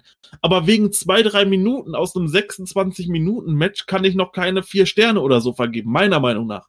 Das, das ist einfach. Ähm, also ich habe viel gegeben. Es ist einfach für mich persönlich zu viel, weil halt gerade alleine so diese ersten zehn Minuten, da ist halt im Endeffekt nichts passiert, was irgendwie relevant wäre, die jetzt so komplett rausstreichen können. Und ich glaube, ich wäre auch eher bei dir gewesen, wenn dieses Match 16 Minuten gegangen wäre. Ah, das habe ich dir privat gesagt, das habe ich jetzt gar nicht ja. erwähnt, genau. Ich habe halt, ich habe privat Marius halt geschrieben, ist das Match 10 oder ist das Match 6 bis 10 Minuten kürzer, wäre das halt um Längen besser gewesen, meiner Meinung nach. Weil das Ding ist, bei manchen Paarungen ist das ja gar nicht so übel, wenn du halt an die 30 Minuten Marke kratzt, weil da halt auch viel mit mit so Kopfspielchen in ein paar Monaten, hm, boah, der hat damals 28 Minuten gebraucht, braucht der jetzt länger, kürzer, etc. Ne? Das sind ja so Spielchen. Aber gerade bei, bei, bei vielen New Japan Main Events ist das halt der House-Style. Die letzten Minuten gibt's richtig Gas, dazwischen passiert einfach gar nichts. Und das sehen wir auch bei vielen Okada-Matches. Äh, Prä-Covid, also vor Covid vor allem Ding, ne? Dass viele Matches halt erst an, in Fahrt aufnehmen, so wenn schon die Hälfte der Matchzeit quasi schon vorbei ist, ne? Und glaubt es mir, auch 16 Minuten könnten richtig gut sein. Hey, erinnert euch an Ishii gegen, gegen Shibata damals. Das ging, glaube ich, 10 Minuten. Das ist eines der besten Matches, die es jemals gab. Aber die haben sich 10 Minuten auf die Fresse gehauen halt, ne? So. Ja. Ähm. Entschuldigung. Du hast gerade jetzt vorweggenommen, ich habe dir das bei WhatsApp ja geschrieben, das wollte ich eigentlich jetzt noch sagen, ich habe es jetzt gerade schon gesagt. Also für mich kürzer das Match, wäre es vielleicht sogar noch geiler gewesen. Machen wir direkt den nahtlosen Übergang zu Shingo, hat auch zwei Matches gewonnen bisher, äh, zwei Punkte. Eingesagt, hat am ersten Tag gegen Jay White verloren, ähm, hat am zweiten Tag gegen Jeff Cobb verloren, hat dann gewonnen gegen Will Osprey und dann dementsprechend gegen Tomohiro Ishii ähm, gewonnen. Wie sieht's aus bei dir und Shingo? Ist das jetzt unabhängig von dem Ishii-Match? Wie sieht's da bei dir aus? Bist du bisher zufrieden? Weil man muss ja schon sagen, Shingo kann ja auch anders als das, was du gerade erzählt hast. Wie, wie, wie, stehst du zu Shingo bisher? Ähm, Shingo ist bei mir auch zusammen mit Ishii auf dem zweiten Platz. Die haben beide dasselbe durchschnittliche Rating von 3,75. Deswegen bin ich sehr zufrieden mit ihm. Er wrestelt einen guten G1. Er hat halt eher einen, er hat halt einen ja, was soll ich sagen, ein Stinker quasi jetzt, kann man auch nicht sagen im Endeffekt, aber jetzt von seinen Matches her war das gegen Cobb halt das Schwächste. Dafür hatte er gegen Osprey eins, was halt für mich besser war als alle Ishii-Matches beispielsweise in diesem G1. Deswegen finde ich, das ist schon ein guter G1 von ihm, aber ich glaube, da geht noch mehr. Also ich glaube, da kann Shingo noch mehr und ähm, ich bin sehr gespannt, was da jetzt noch äh, in Zukunft in diesem Blog passieren wird. Ich glaube, da werden wir noch einen bisschen besseren Shingo nochmal erleben.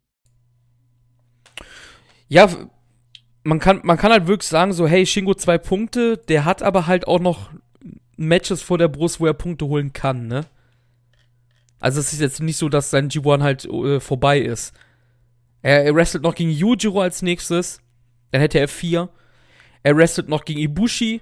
Das ist natürlich offen ohne Ende, ne, das Match. Dann hat er Okada vor der Brust. Dann hat er noch Taichi, da kann er gewinnen. Da hätte er sechs. Und am letzten Tag hat er Suzuki, da könnte er sich den Sieg so und hätte er acht Punkte. Das wäre ja schon der erfolgreichste G1 halt, ne? Ähm.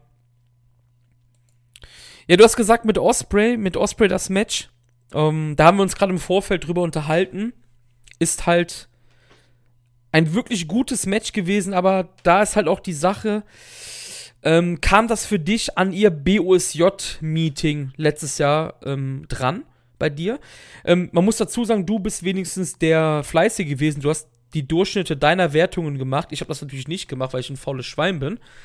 Aber ich sag direkt vorweg, hatte ich vielleicht zu viel Erwartung wegen, BOS, wegen dem BOSJ-Match? Weil es ja letztes Jahr bei uns auch, ich glaube, mit Abstand von uns beiden das Match of the Year war, glaube ich.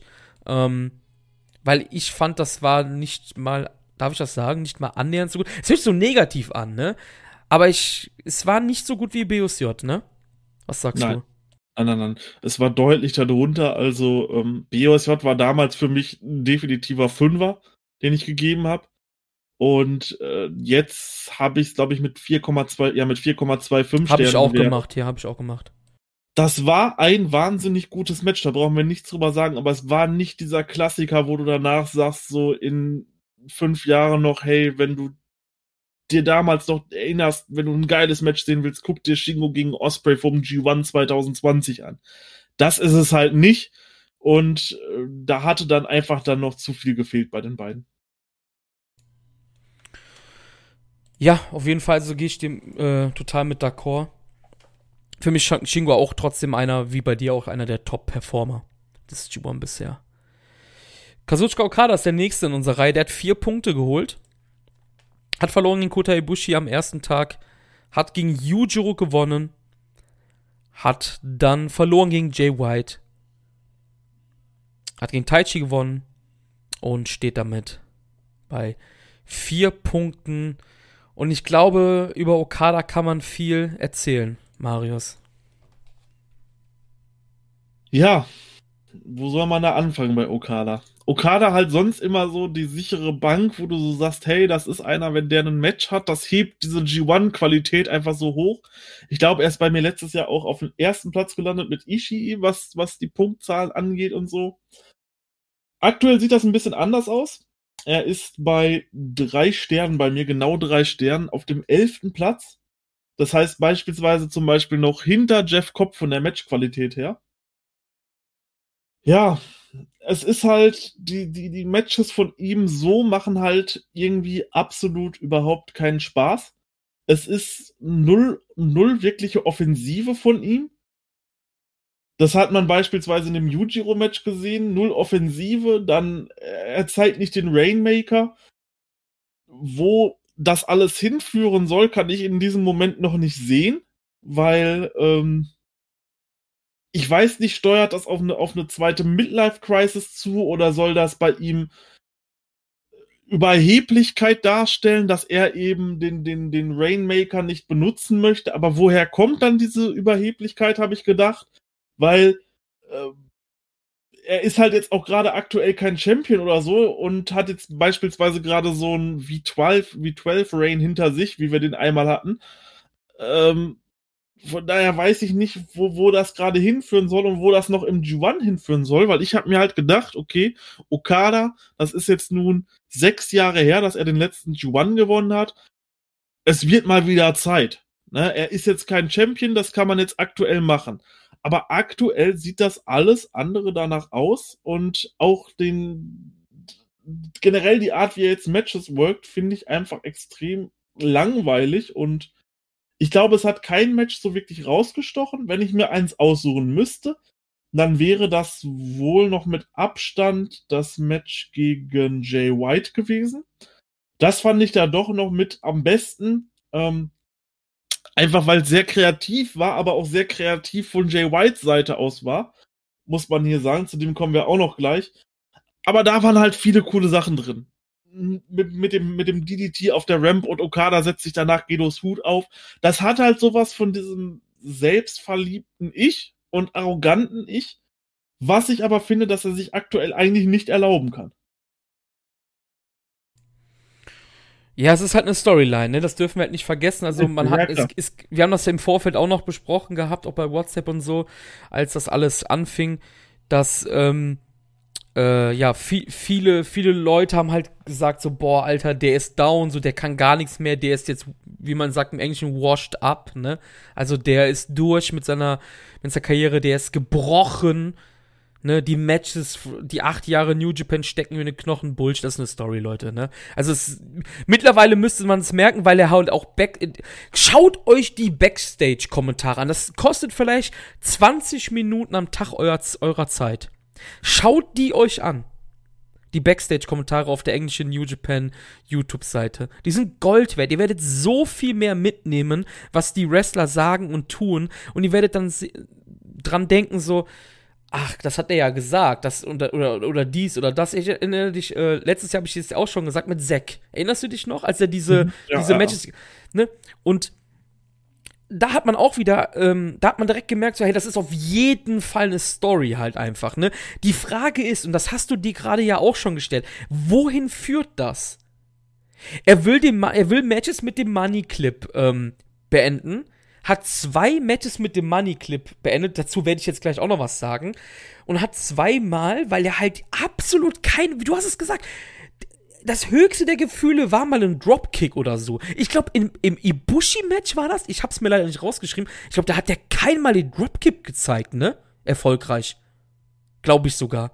Ist möglich, ja. Und, und ich hatte dann, nämlich, ich habe das jetzt leider nur noch vage im Kopf, weil ich bin unfassbar vergesslich, wenn ich mir das nicht notiere. Ibushi sagte dann Backstage, hier sind wir bei den Backstage-Kommentaren, ähm, Okada ist aber ein bisschen komisch drauf. Oder schaut es euch an, er sagt es wirklich, eins zu eins. Ibushi sagt Backstage. Und da hat man direkt gemerkt, das ist eine Story. Hm, Okada, weiß ich auch nicht. Der hat ja fast gar keine Offensive gezeigt und so. Und erinnere dich dran, das Match war auch wirklich richtig decisive. Also du hast richtig gemerkt, ey, Ibushi hat hier gerade zu 100% verdient gewonnen. Weißt du, was ich meine? Hm. Wohin führt dieser Bullshit? Das ist wirklich eine, für mich ist das wirklich eine Bullshit-Story, weil du hast Okada, einer der besten Wrestler der Welt, den wollen wir im G1 doch wresteln sehen, richtig wresteln sehen, weißt du? Und Jetzt kann man natürlich sagen, weil ich werde gleich bei Jay White wahrscheinlich das Gegenteil dann sagen, weil das ja sein Charakter ist und das ist ja auch gerade Charakterarbeit alles und so mit Story. Aber das will ich bei Okada jetzt nicht sehen, vor allem, wohin führt das? Ich weiß es nicht ich hätte es halt geil gefunden, auch wenn er gegen Yujiro verloren hätte, wegen dem Money Clip, weil ich habe halt wirklich gedacht, er zeigt halt zweimal den Rainmaker nicht und merkt dann so, fuck, ich habe sogar gegen Yujiro verloren, ich muss meinen Rainmaker zeigen, um Matches zu gewinnen. Aber das ist ja nicht passiert. Er hat ja dann gegen Yujiro gewonnen und hat im nächsten Match schon wieder verloren, direkt wieder. Und hat dann, hat dann gegen Taichi mit Money Clip gewonnen. Und ich muss sagen, Taichi hat dieses, hat diesen Money Clip gesellt wie ein Motherfucker, wirklich. Das sah richtig geil aus. Props an Taichi. Ich werde gleich bei Taichi sowas von abgehen, ne? Der hat das richtig geil gesellt. Ist ja auch quasi durch Referee Stoppage geendet, das Match, und nicht durch Aufgabe, weil Taichi sich ja auch geweigert hat aufzugeben. Aber damit hast du ja auch Taichi jetzt als absolut Mitkader geoutet, ne? Weil er halt durch den Money Clip verloren hat. Durch den hat erst Yujiro. Yujiro ist der Einzige, der durch den Money Clip verloren hat und dann verliert Taichi halt. Das hat mich wirklich auch aufgeregt. Weil ich dachte mir halt, hey, okay, ich hab's, glaube ich, auch bei Twitter mit meinem privaten Account geschrieben, so, weil Taichi dann auch so sagte, Och, oh Gott, Okada, du hast den Rainmaker nicht mehr so, pff, kein, du hast keine Chance und so mit deinem komischen Move. Und sie sind sogar, seine Gegner sind sogar Backstage am Gehen und lästern über den Money Clip. Und verstehst du, worauf ich hinaus will? Ich dachte halt, okay, der Money Clip, der wird jetzt zweimal versucht, er verliert zweimal und dann Rainmaker, Rainmakert er halt den ganzen G1 weg. Weißt du? Aber was machst du? Der gewinnt ein Match, verliert ein Match, gewinnt dann durch einen Money Clip, der Warum kriegt New Japan das nicht hin, dass Submission Moves gut aussehen? Jeder Submission Move sieht scheiße aus bei New Japan. Ähm, Skull sieht kacke aus. Paradise Lock sieht, Lock sieht kacke aus. Ist ja kein Submission, aber auch so ein Verknotungsding. ähm, Money Clip sieht kacke aus. Die Leute, seine Gegner, wissen nicht mal, wie sie den Money Clip ausführen sollen. Also wie sie ihn nehmen sollen. Siehst du das? Manche ja. wissen, ich glaube, bei Ibushi war das ganz klar, der wusste nicht, muss ich den Arm jetzt hinter meinen Kopf nehmen oder vor meinem Kopf nehmen. Weißt du, die Leute, ich habe das Gefühl, das ist extra so awkward alles, ne? Weil sie halt irgendwie den Money Clip downgraden wollen. Aber dann besiegt er halt Leute damit, auch wenn es halt nur Taichi dann war, so gesehen, ne? Aber wohin führt das einfach? Ich weiß es einfach nicht. Ich habe dir ja vorm G1 gesagt, hm, Okada hat jedes wichtige Match verloren dieses Jahr. Wrestle Kingdom, ne? Also Wrestle Kingdom gegen Naito, New Japan Cup, King of Pro Wrestling, auch wenn King of Pro Wrestling ja auch schon geoutet ist als einfach nur absolutes Trash-Ding, aber er hat drei wichtige, in Anführungsstrichen als zweieinhalb wichtige Matches verloren und ist jetzt im G1 und ziehen sie die Story fort, habe ich erst gedacht, ja, wegen dem Money Clip, aber jetzt gewinnt er ja trotzdem ein Match mit, Money, mit dem Money Clip. Ich verstehe es nicht. Es ist für mich absolute Grütze einfach. Es ist nicht durchdacht. Oder sehe ich etwas nicht? Ich kann es dir tatsächlich nicht sagen. Ähm, ich weiß nicht, ob man das bei Taichi wirklich so hoch bewerten sollte, eben durch den Referee Stoppage, weil er hat ja im Endeffekt nicht getappt zum Money Clip. Das hat ja bislang. Ja, klar. Ne, das heißt, vielleicht sollte man das nicht zu hoch bewerten. Ich bin mir da nicht sicher. Wo du gerade eben noch gesagt hast mit den Submissions, die nicht gut aussehen und so, da fällt mir eine ein, die sah immer richtig gut aus, und zwar von Shinsuke Nakamura. Dieses, wo er da wo er sich so um den Arm rumschwingt. Weißt du, wenn dann irgendwie eine Clothesline kommt und er schwingt sich um die Clothesline rum und geht dann in die Arm-Submission rein. Das sah ja, zum Beispiel immer sehr geil aus. Ich, ich meine, New Japan ist ja die Promotion, wo gerade Submissions wichtig waren, vor allem in der Strong Style Inoki-Ära natürlich. Aber das ist halt verblasst ohne Ende, ne? Aber die jetzigen Submissions sehen halt alle nicht cool aus. Au außer von Zack vielleicht jetzt natürlich. Aber der ist ja halt auch darauf spezialisiert jetzt, ne? Ja. Ja, aber äh, du hast es ja gerade auch gesagt. Ich habe jetzt, glaube ich, fünf Minuten gerade alleine geredet, aber ich weiß halt nicht, wo das hinführt einfach, ne? Und die Matches sind ja wirklich nicht gut, weil wegen der Story. Das ist ja das, das Krasse daran.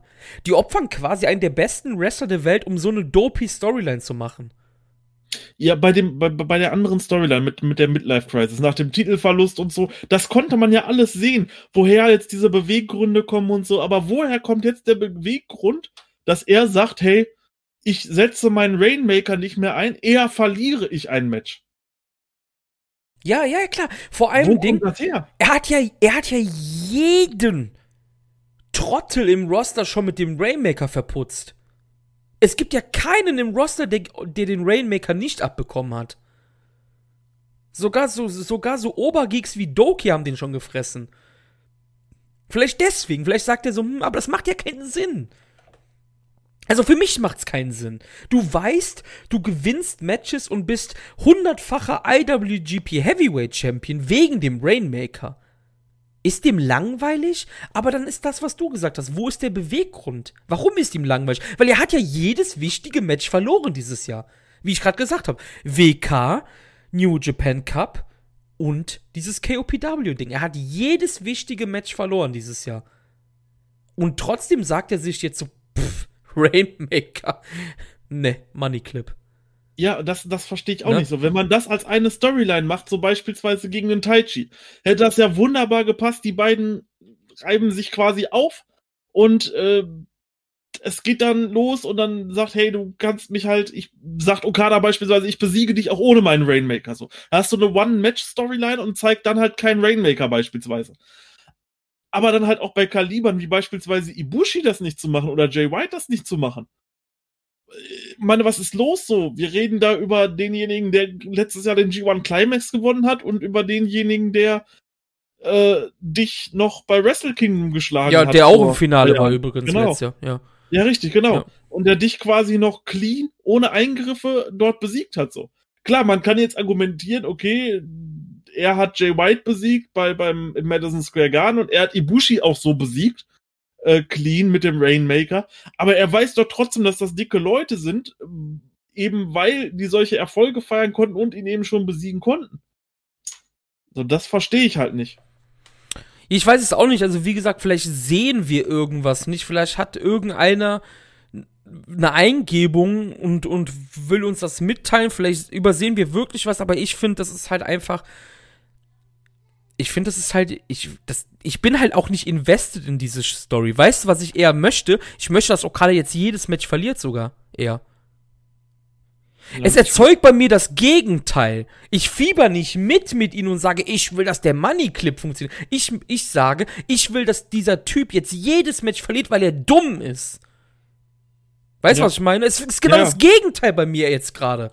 Ich habe keinen Bock auf den. Ich möchte, das nächste Match ist gegen Suzuki. Ich möchte, dass Minoru Suzuki ihn mit dem God-Style Pie Driver drei Etagen unterm Ring ballert. Ich will, dass Jeff Cobb ihn Todsuplex. Ich möchte, dass am nächsten Tag dann Shingo ihm mit dem Pumping Bomber den Kopf abreißt. Ich will, dass Ishii ihn besiegt. Weißt du, was ich meine? Ich, das ist, sie haben genau das Gegenteil bei mir überzeugt. Ich fiebere nicht mit Okada. Ich möchte, dass er verliert jetzt dadurch, weil es mir auf den Sack geht. Hundertprozentig, wie gesagt. Okay, also- danke. Ich dachte, ich bin der Einzige, der Nein, so nein, nein, nein. sadistisch denkt jetzt. stimme ich dir zu.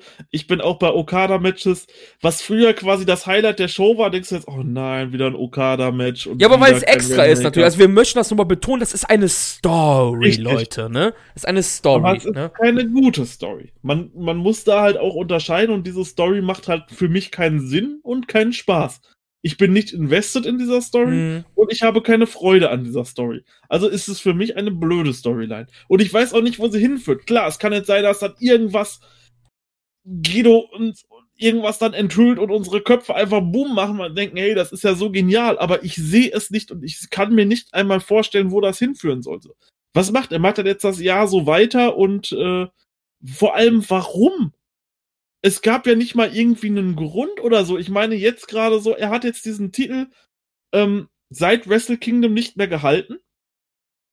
Und eigentlich will er den doch wieder haben. Deswegen nimmst du ja auch am G1 teil, um eben einen Shot auf diesen Titel zu bekommen.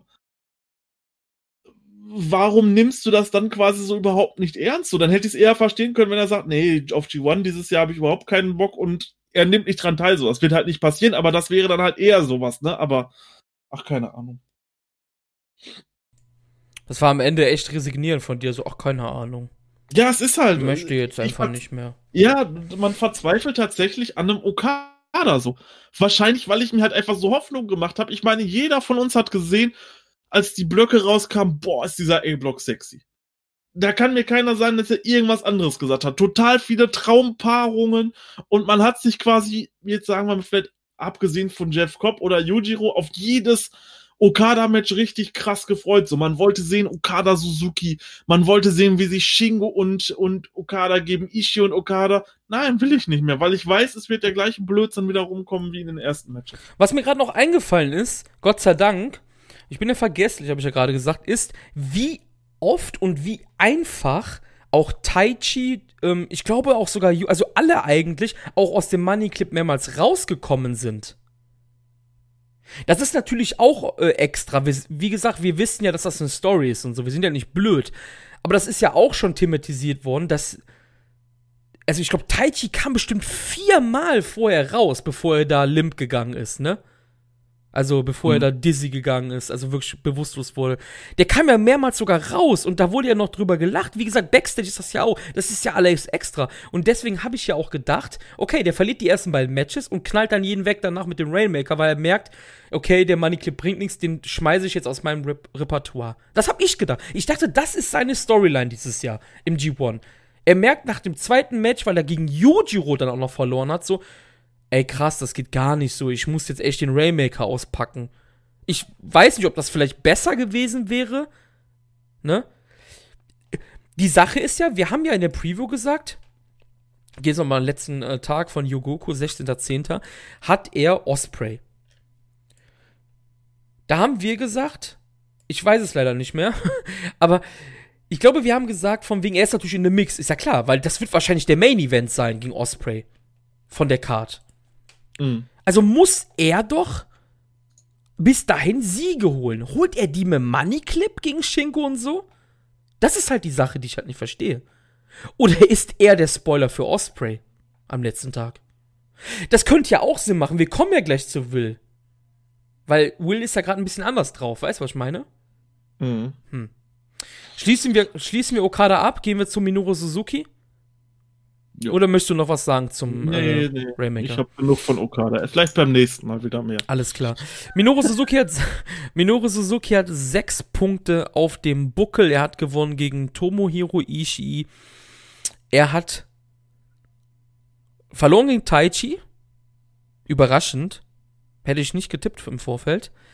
Er hat gewonnen gegen Jeff Cobb und er hat gewonnen gegen Yujiro Takahashi, der Never Openweight Champion, Marius. Wie ist, hat er bei dir in deinem Rating abgeschlossen? Bei mir ist er auf einem soliden achten Platz mit durchschnittlich 3,25 Sternen pro Match. Wrestelt für mich einen, einen recht guten G1. Macht wirklich Spaß, dort zuzusehen. Gerade das Match gegen Taichi, ich glaube, das war. Oh, also das war für mich sein bestes Match da hätte ich fast die vier Sterne gezückt bei dem Match. Das hat mir so gut gefallen. Es war einfach so wunderbar emotional, dieses Match. Beide sind sich quasi sofort angegangen, haben sich gewürgt. So, da war nichts so, hey, wir sind in einem Stable, wir sind Suzuki-Gu, nein, ich mache dich jetzt fertig. Und der Ref versucht am Anfang sogar noch dann beide zu trennen und sowas. Einfach ein unglaublich intensives und emotionales Match, was die beiden dort gezeigt haben. Dann auch mit den Stühlen. Suzuki haut ihm Stühle auf den Rücken und Taichi wirkt ihn mit so einem Mikrofonkabel. Das hat alles damit reingespielt. Die haben sich danach einfach richtig im Ring gegeben. Ich habe dieses Match von Anfang bis Ende wirklich geliebt. Klasse Storytelling in dem Match. Und ja, dass Taichi am Ende gewinnt, fand ich auf jeden Fall ein Statement und finde ich echt gut. Und ja, beste Suzuki-Match bislang. Wrestelt für mich einen, einen guten G1 bislang. Kann man nichts Schlechtes und nichts äh, Weltbewegendes sagen, finde ich irgendwie. Es, Suzuki macht unfassbar solide Arbeit. Taichi-Match fand ich auch klasse. Ähm, halt auch wegen der Story und so. Und ähm, Ishii-Match war halt gegen Ishii, ne? Da kannst du ja dann auch nichts falsch machen bei den beiden wenn sie sich dann auf die Fresse hauen halt, ne, sind wir wieder beim Thema. Und ähm, Cop-Match fand ich am schwächsten von ihm. Also das Match gegen Cop. Mhm, Oder ja, gegen ja. Yujiro, gegen Yujiro, Cop. Ich sehe gerade bei meinen Bewertungen, ich habe ja nur nicht den Durchschnitt errechnet, das ist das Match gegen Yujiro habe ich am schwächsten bewertet von ihm. Also nehme ich das mit Cop zurück, tut mir leid, Jeff. Ähm, Nee, ich kann, ich kann wirklich, Suzuki ist so einer der Personalien, wo ich wirklich weniger sagen kann, als jetzt wie bei Okada oder bei Kopf, wie das hatten oder bei den anderen bisher. Ähm, weil ich finde, er macht einfach unfassbar solide, gute Arbeit. Aber er fällt halt auch nicht so auf und soll natürlich auch nicht so auffallen wie andere. Ne? Das Match gegen Taichi sticht natürlich heraus, weil er halt gegen einer seiner Soldaten, seiner, seiner Member verloren hat. Und ähm, weißt du, wie, das ist einfach jenseits von Gut und Böse einfach. Der Typ macht ist einfach unfassbar solide und ist zu Recht im G1 einfach. Punkt. Suzuki, Suzuki wird nicht in dem Mix sein, der wird nicht am Ende um den Blocksieg mitspielen, aber hey, das ist genau das wie beim Thema. Das Teilnehmerfeld ist einfach gut ausgewählt. Er passt gut in den A-Block rein. Punkt. Danke, Minoru, bisher für die, für die Performance. Mehr kann ich nicht sagen, Marius. Also, Stimme ich dir zu. Ja, ja, ja. ja Solche Leute braucht es und erfüllt alles und für mich sogar mit einem der Matches, an die ich mich wahrscheinlich noch in diesem G1 am meisten erinnern werde, mit gegen Taichi, von daher. Ja, er, ja er macht seine Arbeit, er, er, macht genau das, für, für was er da drin ist und das ist halt gut. Ne? Ja, Kota Ibushi, ebenfalls sechs Punkte. Der letztjährige Sieger, einer der Top-Favoriten trotzdem. Und das habe ich, habe ich bei Twitter gesehen. Das habe ich bei Twitter gesehen. Nämlich, ich kann ja kein Japanisch und ich folge da ein paar Japanern, ähm, die aber auch ein bisschen Englisch können. Und da sagte einer von denen, dass überdurchschnittlich oft erwähnt wird, ob Kota Ibushi nicht derjenige Wrestler ist, der es nach Tensan und ich glaube Chono schafft, back-to-back -back den G1 zu gewinnen. Er meinte, das war in den letzten Jahren sonst nicht der Fall, dass das so überproportional erwähnt wird. Hm. Ich glaube natürlich nicht daran, dass das passieren wird. Das ist halt auch wieder natürlich einer von diesen Herrings, ne, die ausgelegt werden. Aber warum, warum tun sie das wohl? Also er sagte auf, auf dem japanischen Kommentar wird das in diesem Jahr extrem betrieben dass halt immer wieder gesagt wird, Ibushi sieht so gut aus, ist er der Erste, der nach Tensam wieder Back-to-Back back to back gewinnen wird. Und eigentlich ist das so, der G1-Sieg ist, ist sogar größer eigentlich immer gewesen, als wenn du Champion wirst. Ne? Vielleicht ist Ibushi nach Chono wieder einer derjenigen, der zwar nicht oft Champion, in Ibushis Fall jetzt gar nicht bisher, Champion wird, aber der in G1 Geschichte schreiben kann. Wäre auf jeden Fall interessant. Ähm, ich glaube allerdings da auch noch nicht dran. Dennoch könnte, wäre das natürlich ein geiles Ding. Alleine wenn man ein bisschen weiter guckt, Naito gegen Ibushi bei Wrestle Kingdom.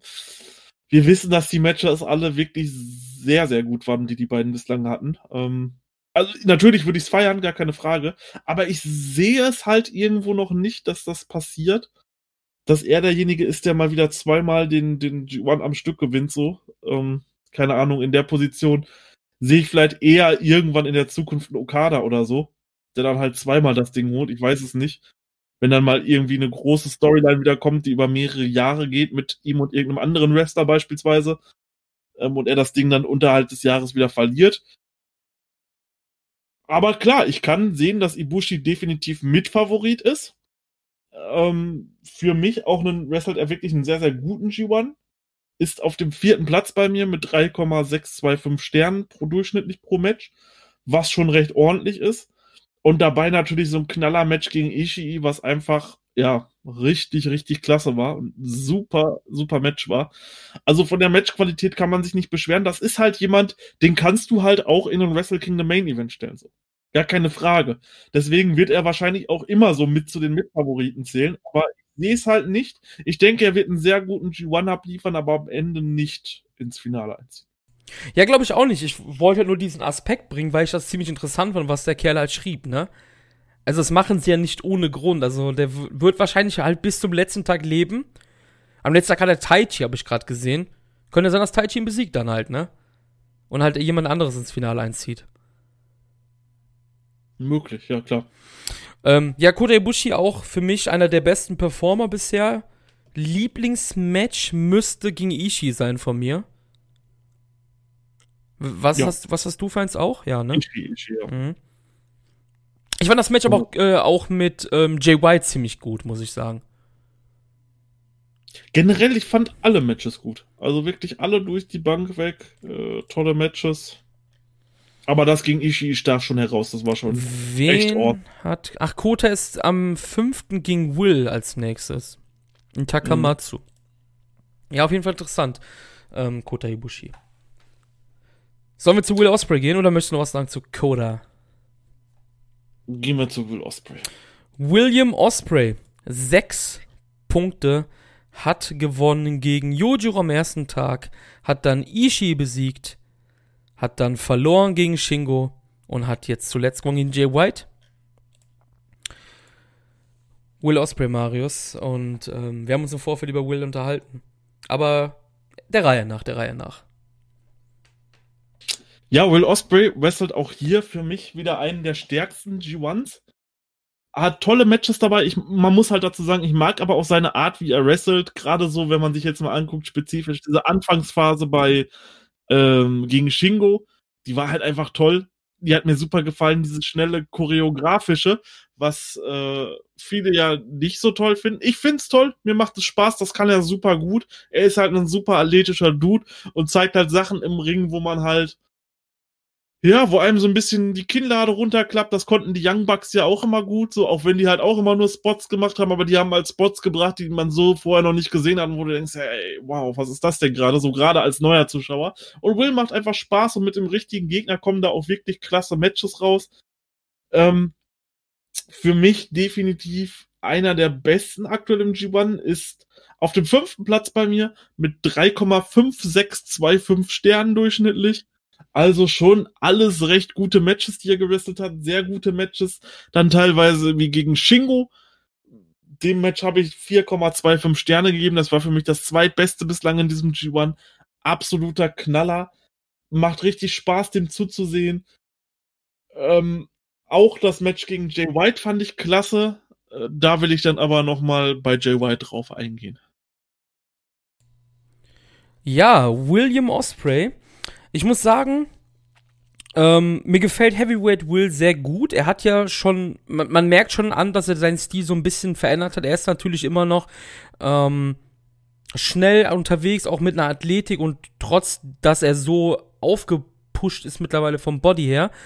Ich würde mir wünschen, dass jetzt stetig weiter immer mehr Heavyweight Will kommt. Ich finde, das, fänd, das ist halt eine ziemlich, eine ziemlich coole Sache dann halt. Was halt nicht so cool war, ist ähm, Wills Promos. Ähm, sind wir wieder beim Thema Backstage-Segmente, Backstage-Promos.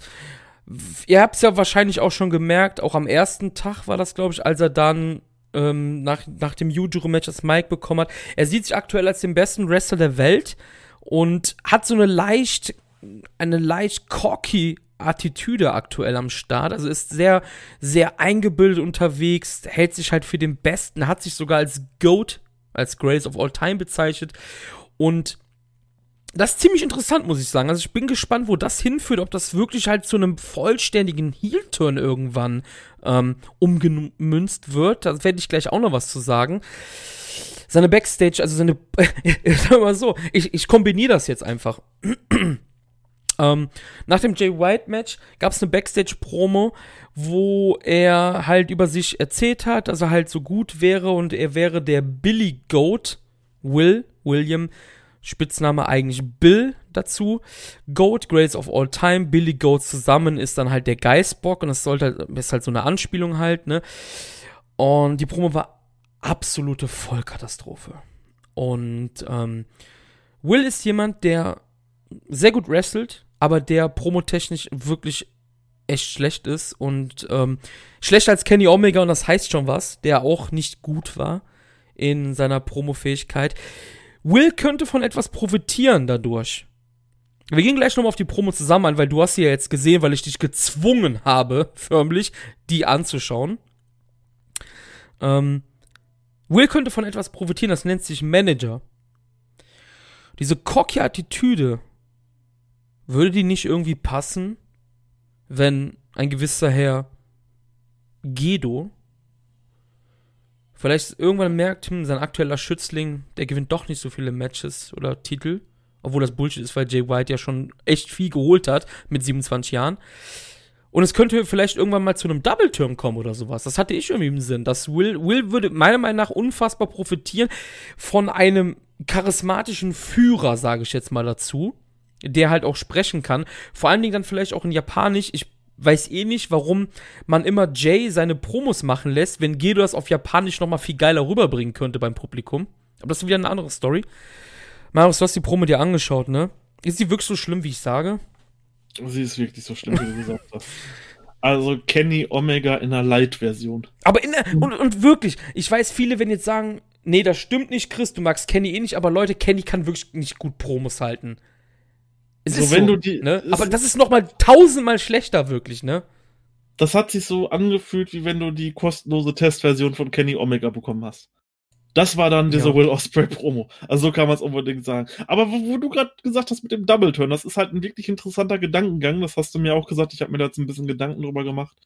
Ähm, ich kann mich damit wirklich anfreunden. Ich glaube, Heel Will könnte richtig gut werden. Muss er auch nicht jetzt sein, dieses Jahr oder so, aber das ist halt irgendwie, das könnte halt wirklich ein schleichender Prozess sein. Wie gesagt, er hat am letzten Tag Okada. Ich kann mir wirklich gut vorstellen, dass es umgedreht ist, dass wir beide uns vielleicht sogar vertan haben bei der Preview. Wir haben gesagt, Will ist der Spoiler. Vielleicht ist Okada sein Spoiler.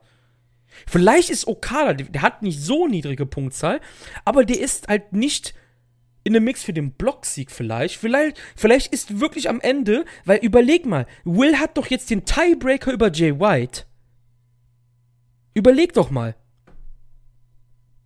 Will hat den Tiebreaker über Jay White. Die sind punktgleich am letzten Tag und Okada spoilert Will mit dem Rainmaker. Und Jay gewinnt sein Match gegen Tomohiro Ishii und zieht ins Finale ein. Ist Okada der Spoiler für Will und nicht umgedreht? Wie wir gedacht haben am Anfang des Turniers oder vorm Turnier. Vielleicht. Weil das würde Vielleicht. jetzt passen zu seiner cocky Attitüde gerade. Halt einfach. Dass er da von seinem Ross geholt wird, hier so, Okada, ey, pass mal auf, Junge. Du bist einmal im G1, vielleicht in einem Mix am letzten Tag. Weißt du, aber hier und keinen Schritt weiter quasi. Vielleicht ist allerdings trotzdem Will der Spoiler für Okada und besiegt ihn halt, weil Okada halt eben nicht den Rainmaker zeigt. Und jetzt nehmen wir mal an, Okada hat bislang in jedem Singles-Match gegen Will Osprey gewonnen. Sei das G1 oder New Japan Cup oder Anniversary oder so. Hat er immer gegen Will Osprey gewonnen. Mit dem Rainmaker. Jetzt zeigt er das ganze Turnier durch keinen Rainmaker.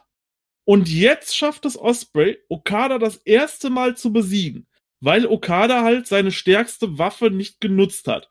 Das unterstützt Will Osprey allerdings in seiner Goat-Theorie und sagt dann, hey Okada, was soll ich hier eigentlich noch in Chaos mit dir als Anführer, wenn ich dich besiege? So, ne? Ich ziehe ein und hole alles und dann haut er ab aus Chaos und vollzieht dann quasi den Heel-Turn.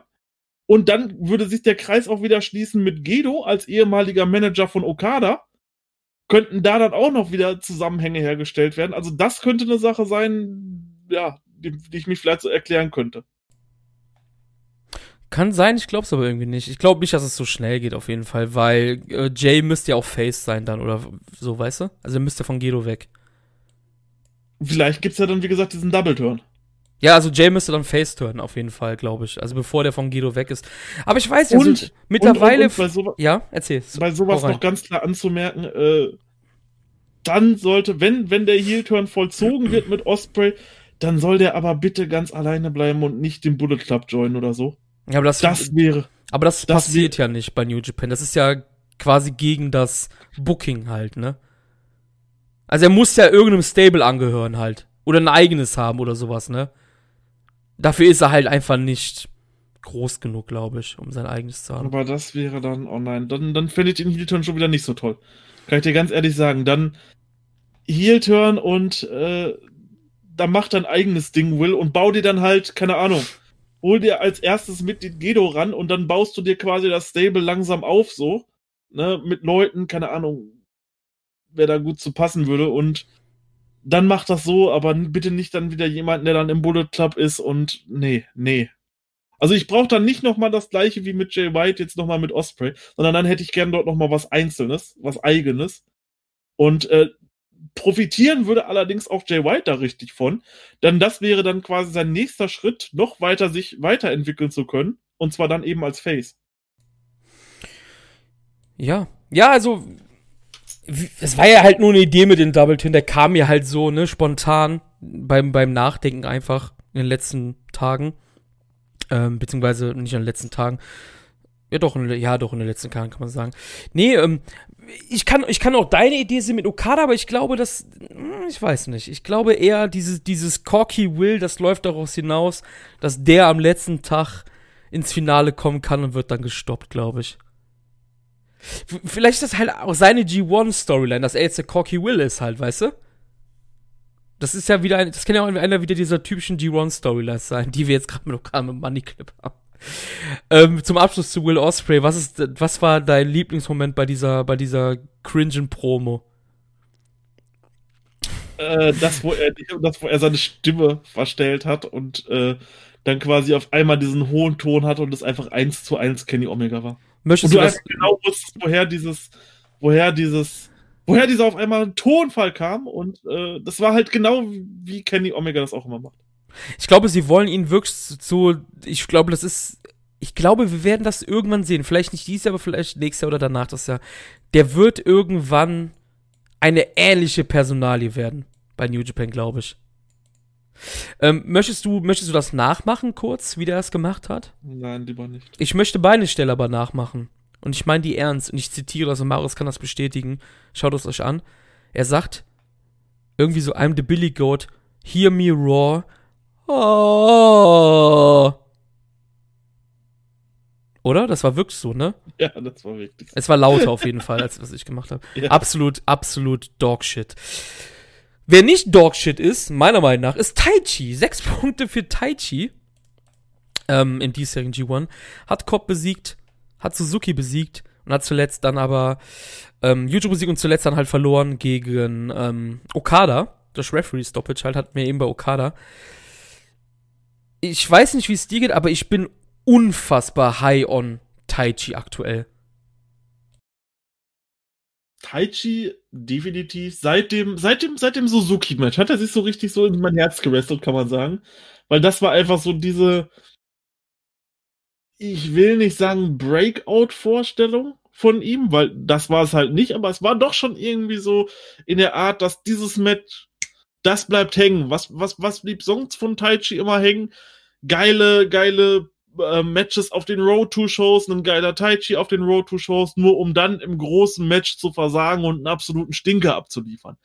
Und das hat er diesmal im G1 wirklich gebrochenen, extrem krass gutes, emotionales Match gegen, gegen ähm, Suzuki gezeigt und generell den ganzen G1 über gute Leistungen gezeigt. Und deswegen belohnt sich Taichi bei mir auch auf dem neunten Platz, hinter Minoru Suzuki ganz knapp, mit 3, 1, 2, 5 Sternen durchschnittlich pro Match und damit ein ganz solider, guter Pick. Ich muss sagen, dass Taichi auch hier wieder bei so vielen Leuten so einen mega schlechten Eindruck äh, hinterlassen hat die letzten Jahre. Also auch, wo er noch Junior war jetzt, ne? Man muss halt wirklich sagen, der Typ hat sich halt um 180 Grad gedreht einfach. Dem sein G1 ist bisher wirklich, wirklich gut gutes Match gegen Suzuki im Storytelling. Das Okada-Match, was viele ja wirklich schlecht bewertet haben, ne? Ich fand das Match mit Okada und Taichi gut für das, was es war, weil es halt diese Story hatte, ne? Mhm. Ähm, Taichi ist eine gute Promo auf Japanisch, ne? Also, der zieht immer gute Sachen backstage ab und ist für mich einer der interessantesten Charaktere aktuell bei New Japan einfach. Ja klar, der ist kein Tanahashi vom Wrestling her oder kein Kota Ibushi oder sowas, ne? Aber das muss er ja auch gar nicht sein. Für das, was er da, was er, was er ist, ist er halt wirklich gut und ich finde, er hat sich den Platz im G1 auch absolut verdient. Ähm, was ich halt sagen muss, nochmal, was du jetzt gesagt hast, das hatten wir ja auch besprochen, dass der diesen, in diesen Main Events, wenn er da halt steht, die halt schlecht sind, da gebe ich dir auch vollkommen recht. Und das ist ja das, der Witz, worüber wir uns auf, aufgeregt haben mehrmals. Aber das hat er bisher im G1 ja absolut abgelegt, ne? Ich fand doch das Match gegen Cobb gut am ersten Tag. Das ist ja, haben wir eben bei Cobb gehabt, diese. Hättest du gedacht, dass Cobb und Taichi eine gute Chemie haben? Nein, aber sie haben es einfach, ne? Und ich bin wirklich der Highman on Taichi wahrscheinlich aktuell. Ich bin wirklich, wirklich überzeugt von Taichis G1 bisher. Und ähm, ich hat mich wirklich aufgeregt, dass Okada ihn mit dem Money Clip besiegt hat, auch wenn es durch Referee Stoppage ist. Das hat mich echt aufgeregt, weil ich dachte, das ist jetzt der Moment, wo der Rainmaker zurückkommt, weil Taichi das so angeteased hat backstage bei diesen Promos, ne? Also ich muss sagen, ich, ich, ich finde Taichi wirklich gut. Und man sieht, wenn Taichi, ich sage jetzt mal dazu, nicht gezwungen wird, Bullshit zu machen in den Matches, ne? So richtigen Bullshit.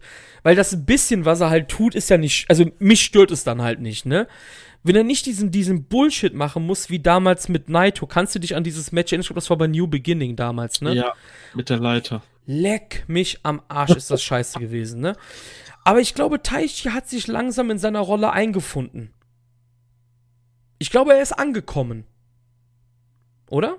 Ich glaube, er ist wirklich angekommen jetzt in seiner Heavyweight-Rolle. Vor allem, es, es wird halt auch. Und er hat ja, Minoru-Musik, ne? Das wollte ich gerade sagen, ja. genau. Es wird jetzt richtig interessant um ihn, weil er hat einen richtig dicken Namen besiegt. Er hat gerade einen aktuellen Champion und seinen Stable-Leader besiegt. Yes. Das darf man halt nicht vergessen. Das wird eine richtig geile Story, glaube ich, werden, wie das zwischen den beiden noch weitergeht. Auf jeden du Fall. Hast ja. immer das, du hast jetzt immer das, Taichi hat Suzuki besiegt. Ja. Gehe ich voll bei dir. Also ich, ich bin wirklich echt überzeugt von Taichis Run bis MG1. Und ja, ich glaube, wenn ich meinen Durchschnitt ausrechnen würde, der wäre auch nicht jetzt auf Platz 1 des Blocks oder so. Aber das ist halt für mich dann auch nicht schlimm, weil Wrestling ist nicht immer Workrate. Das hatten wir ja gerade eben auch schon wieder. Für das, was Taichi macht und darstellt, ist Taichis G1 bisher gut. Punkt. Ja, Punkt.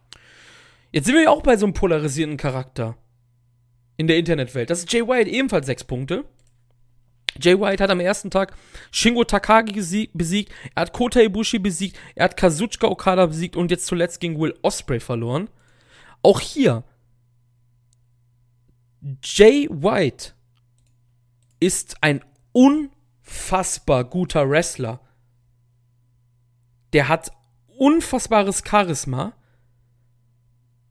und macht unfassbar Weltklasse Heelarbeit gepaart mit seinem Charakter. Leider zieht das dann halt immer mal wieder in seine Matches etwas runter. Ich stimme dir tausendprozentig zu. Jay White wrestelt für mich einen absolut ja grandiosen G1 vielleicht jetzt nicht von diesen, von diesen Überleistungen, was jetzt in den Matches stattfindet, sondern einfach vom, ja, vom Drumherum, wie er diese Matches mhm. eben worked. Ich gucke mal gerade ganz kurz. Und das war das, das Match Okada gegen Osprey. Und ich möchte das nur mal als Beispiel machen, was er dort für kleine Sachen gemacht hat, die in seinem Repertoire waren, die einfach so gut waren. Jeder kennt diese Situation.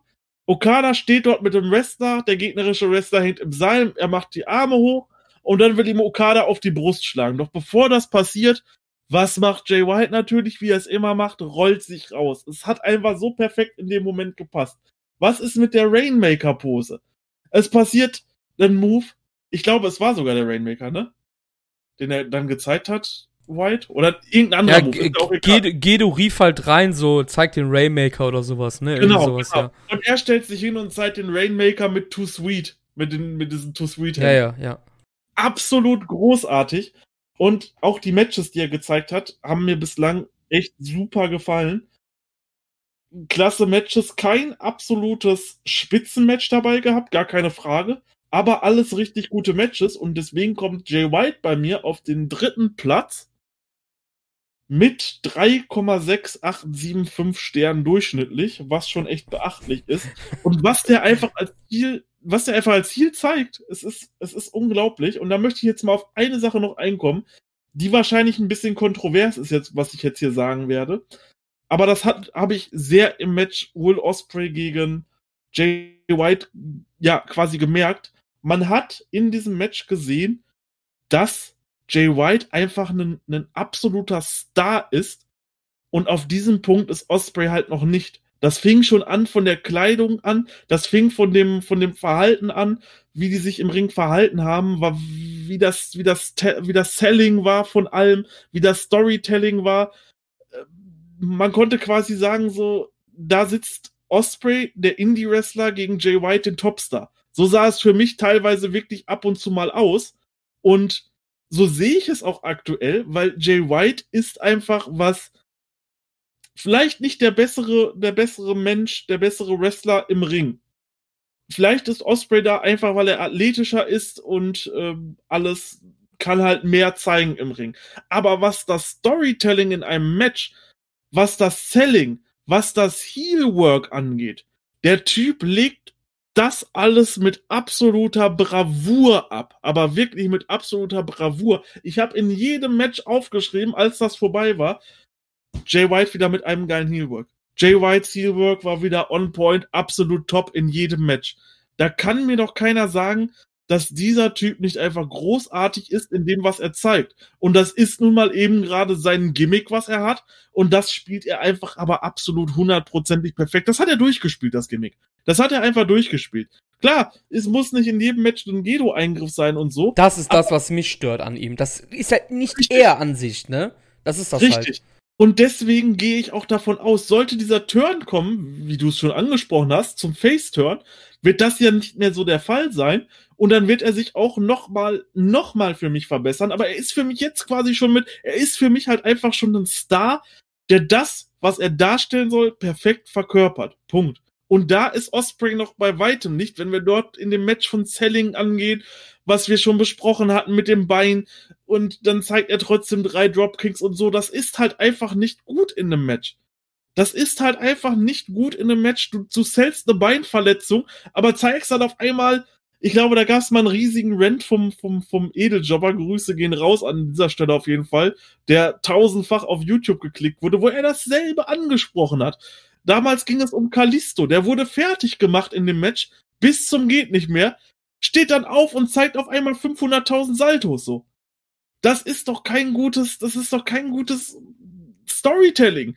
Guck, wenn man sich anguckt, damals die Storyline mit, mit, mit Keiji Muto und Tanahashi damals bei Wrestle Kingdom im Jahr 2009, was war das, Wrestle Kingdom 3 oder so mit der Beinverletzung. So zählt man eine Beinverletzung, aber nicht so, wie es Osprey gemacht hat. Und da ist ein Jay White halt schon tausendmal weiter. Ja, ich weiß nicht, was ich was sagen soll. Du hast sehr viele Sachen gesagt, die ich auch so sehe. Ähm, ja, im Endeffekt, das, was ich bei Taichi gesagt habe, hast du ja auch bei Jay gesagt. Also, ein guter Wrestler ist nicht immer der, der am besten im Ring ist, weil wir wissen, dass Jay Wright ein super Wrestler ist, aber der hat halt das Gimmick, was halt ihn da manchmal halt dann zu Sachen verleiten muss, weil er halt der Heal ist. Leute, der workt uns alle. Der workt uns gerade. Genau wie Okada uns workt mit seiner Story, workt uns Jay White. Rafft das eigentlich keiner? Wir sind doch alle Smart, Max, oder nicht? Jay White wirkt, wirkt uns einfach nur, Leute. Holy shit, Alter. Jay White verarscht uns alle. Der ist 27 Jahre alt. Der ist uns am Worken mit seinem Gimmick. Ja, und vor allem, du kannst doch nicht sagen, was ich auch immer so lustig finde, wenn Leute diese Matches bewerten klar, es gibt dann halt diesen Eingriff, was mich auch persönlich stört von Gedo. Und wenn es dann noch den Low Blow gibt hinterher, aber meistens ist doch eine Minute nach diesem Eingriff das Match sowieso vorbei. Das heißt dann bei 20 mhm. Minuten, die davor waren, werden durch diese eine Minute ja. automatisch schlecht gemacht. Das ähm, ist doch dann keine objektive Bewertung. Ja, mehr. ja. Ähm, die Diskussion hatte ich letztens auf einem anderen Wrestling-Discord, einem englischsprachigen Channel. Ähm, da gab's, da gab's dieselbe Diskussion und zwar genau das, was du gesagt hast. Das Match geht 20 Minuten, nach 19 Minuten 30 passiert so ein Eingriff, das Match ist bei 20, 15 Ende, ne? Und dann schrieb halt jemand wirklich, ja, das Match war bis zum Eingriff für mich 4,25 und danach war es 3,5 nur noch. Oder so, oder drei sogar nur, ne? Und da haben auch sehr viele geschrieben, so, ja, okay, das ist halt extrem übertrieben und das sehe ich auch so. Du weißt, ich bin auch eher so der Typ, der das alles decisive mag, also halt ohne Eingriffe und so, aber mich stört halt meistens, wenn nur der Gedo-Eingriff und nicht, wenn er cheatet. Weil das ist bei ihm der Charakter halt, ne? Er ist halt wirklich ein oldschool 70s, 80s Territory Heel ist er. Er ist ein Oldschool hier, der uns alle an der Nase rumführt, weil er workt uns alle. Alle Male, die den Scheiß sich anschauen. Der workt uns. Und wenn Leute sich über den aufregen, workt er die noch dreimal mehr als uns beide sogar. Ja. Ist halt wirklich so, ne? Und ich habe das dir schon mal privat vor ein paar Wochen gesagt. Ich weiß nicht, über was wir genau geredet haben. Es gibt einen Grund, warum andere Leute im New Japan Roster noch nie Champion waren und Jay White schon zwei Titel, die zwei größten, geholt hat. Es gibt einen Grund dafür. Ist Jay White der bessere Wrestler als Leute, die den Titel noch nicht geholt haben? Ja, ist er. Ist er. Weil er das komplettere Paket ist.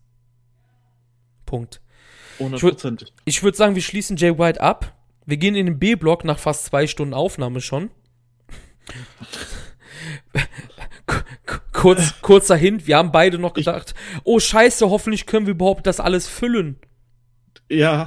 Lustig. Darf ich noch ganz kurz was zu Jay White sagen? Ich muss einfach noch mal erwähnen, wenn ihr zum Beispiel eine Promo, wenn man sich diese Promos anschaut, wir hatten ja auch gerade den Vergleich mit Osprey gehabt, was das für eine Grottenpromo war, die er dort geliefert hat, dann schaut euch bitte meine Jay White Promo an.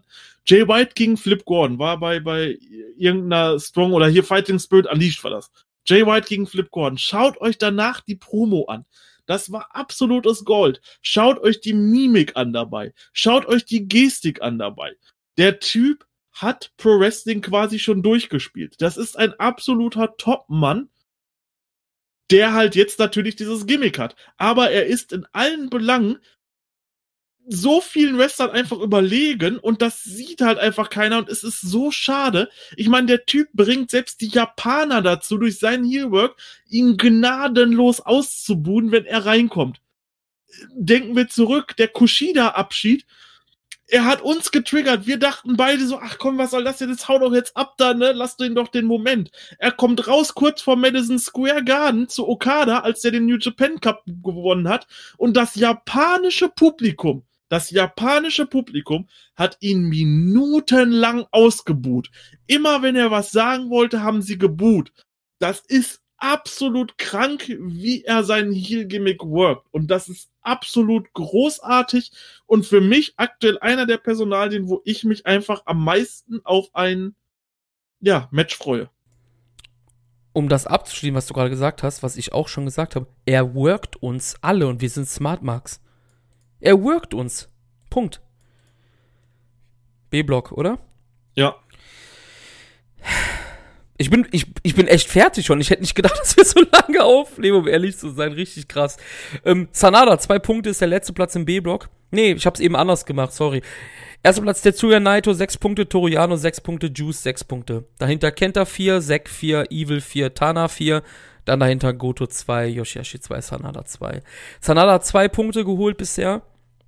Ähm, er hat verloren Kämpfe gegen Toriano, gegen Hiroki Goto, gegen Yoshihashi und hat jetzt erst gestern gegen San, ach, gegen Sanada sag schon, ich bin schon durch, gegen Tetsuya Naito gewonnen, gegen seinen Stable-Boss. Und da haben wir schon wieder jemanden, der seinen Boss besiegen kann, Marius. Und das ist sehr selten bei New Japan. Ja, Sanada, ähm, jetzt muss ich mal gerade gucken, wo ich Sanada überhaupt habe.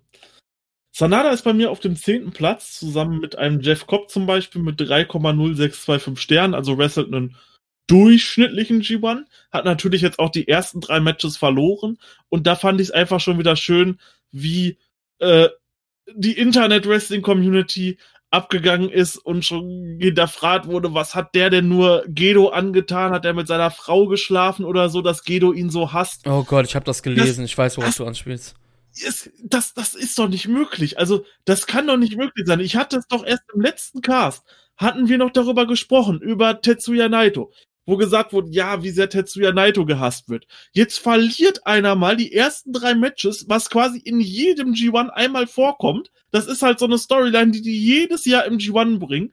Und niemand checkt einfach diese Storyline und sagt, das kann nicht sein, wie Sanada gehasst wird, der müsste eigentlich Champion sein und so. Leute, schaut ihr diese Shows überhaupt? Das frage ich mich. Schaut ihr diese Shows? Das passiert doch jedes Jahr mit einem Wrestler, dass irgendwer am Anfang eine Durststrecke hat und dann am Ende voll durchstartet von den Leuten, die halt so upper midcard sind. Das passiert doch jedes Jahr. Diese Leute können mir doch nicht erzählen, dass sie aktiv diese Shows schauen oder aktiv dieses Produkt verstanden haben. Das ist doch ein Witz. Und vor allem, wenn Sanada alles hier wegprügeln soll, dann soll wahrscheinlich Naito auch noch alles wegprügeln. Ähm, Tanahashi soll noch alles wegprügeln und in Block A sollen Osprey und so dann wahrscheinlich alle irgendwie 16 Punkte am Ende haben. Und dann hast du Leute da drin wie ein Goto, der am Ende mit zwei Punkten rauskommt oder so. So buckt doch keiner. Also, das kann mir doch keiner erzählen. Also, als ich das wieder gelesen habe, nachdem Sanada die ersten drei Matches verloren hat, ich bin vom Glauben abgefallen. Leute, schaut dieses Produkt doch mal und macht die Augen dabei auf. Das passiert jedes Jahr. Vor allem, man muss ja auch mal schauen, gegen wen er verloren hat, ne? Er hat gegen alles Leute verloren, die am Ende nicht in the Mix sein werden. Yano, Goto und Yoshihashi. Er hat quasi keine Tiebreaker über diese Leute. Das ist irrelevant, dass er da keine Tiebreaker hat. Er hat jetzt schon einen Tiebreaker ermöglichen über Naito. Der ist relevant. Er hat im nächsten, Entschuldigung, er hat im nächsten Blockmatch hat er Zack. Dann hat er Kenta. Dann Juice, Tanahashi am vorletzten Tag und am letzten Evil. Sanada kommt ins Finale, habe ich im Gefühl. Das ist die typische Storyline. Du hast es gerade angesprochen. Drei Niederlagen, den Rest wird er gewinnen. Und er hat dadurch die Tiebreaker über alle. Es gibt doch einen Grund, warum der die Matches gegen die verliert, die am Ende nicht in dem Mix sein werden, oder nicht? Das ist doch kein Zufall. Der muss Tiebreaker sammeln. Der hat einen über Naito jetzt, Leute. Sanada wird am letz letzten Tag leben. Und ich glaube, dass Sanada ins Finale kommt. Jay White gegen Sanada ist unser Finale. Da bin ich eigentlich mittlerweile felsenfeste Überzeugung. Das macht sogar jetzt noch mehr Sinn. Der hat drei Matches gegen die, ich sag jetzt mal, Underkader verloren, dieses Blockes. Der wird die Tiebreaker am Ende haben. Über die Großen, über Naito und sowas, über Tanahashi. Und dann wirst du die Leute sehen, die du angesprochen hast, und die jubeln dann. Ja, und von einem Monat. Ja, vor einem Monat haben sie noch den LRJ-Stan gemimt, weißt du? Glaub mir, Sanada wird, am, äh, Sanada wird am letzten Tag leben, hundertprozentig. Es ist kein Zufall, dass der gegen die Undercolor verloren hat im Block. Das ist kein Zufall, Marius. Ist es auch nicht. Der das wird am Ende, vielleicht, ich bin mir sehr sicher, der wird ins Finale kommen. Der wird am Ende die Tiebreaker über die dicken Leute haben. Interessiert keinen, dass Yoshihashi den Tiebreaker über ihn hat, den möglichen. Weil Yoshihashi niemals so viele Punkte am Ende holen wird wie er oder Jano. Weißt du? Richtig. Und ja, ist eigentlich alles gesagt. Also, ja, sorry wenn, wenn, wenn, wenn, er das Ding holen sollte und es finden sowieso keine großen Shows mehr statt, dann muss er die auch, dann muss er seinen Koffer auch nicht gegen Yoshihashi oder so verteidigen. Ne? Dann ist das doch eigentlich recht ja. smart gemacht sogar dieses Jahr. Du lässt ihn dagegen verlieren und die haben sowieso keine Chance auf das Finale. So, who, who cares? Ja. Das ist ja das dann Ding, was ich meine gerade dann lass ihn doch eine Aufholjagd starten und die Kommentatoren können es dann immer wiederholen. Ja, er startet jetzt eine Aufholjagd, hat jetzt hier gewonnen, hat jetzt da gewonnen und dies und das und jetzt kann er doch noch schaffen, obwohl sein G1 am Anfang richtig schlecht aussah. Ja, Leute. Ja, ja. Immer so ja. gemacht. Yoshihashi ebenfalls zwei Punkte, hat verloren gegen Juice. Evil. Hat gewonnen gegen Sanada. Und gestern gegen Hiroshi Tanashi verloren. Und ich glaube, wir beide sind, wie ich das eben bei Taichi gesagt habe, wir sind beide sind auch ein bisschen High Man on Yoshi, ne? Kann man sagen. Also, ich glaube, auf Yoshihashi bin ich mit am gehyptesten, wenn der ein Match hat dieses Jahr im G1. Also, unglaublich ist bei mir auf dem fünften Platz von den Matchbewertungen mit durchschnittlich 3,5625 Sternen was absolut krass ich ist. Ich liebe deine Durchschnitte. 3,568 Sterne. ja, das ist, das ist, weil halt verschiedene Sterne zahlen. Aber es fing ja im Endeffekt alles bei Yoshihashi, fing es ja an mit dem Juice Robinson Match, wo er auf einmal ein richtig gutes Match gegen Juice Robinson gemacht hat, was ich richtig gefeiert habe, wo beide extrem abgegangen sind, wo das beides Personalien waren, wo wir noch am überlegen waren, wie wird das jetzt werden, um die ähm, im G1, wie, wie, wie, wie, wie wird das laufen? Und dann kommt das Evil-Match. Und das Evil-Match ist fast genauso gut, fand ich, wie das Juice-Match. Das Juice-Match hat mir irgendwie noch ein bisschen mehr gefallen. Oh, okay.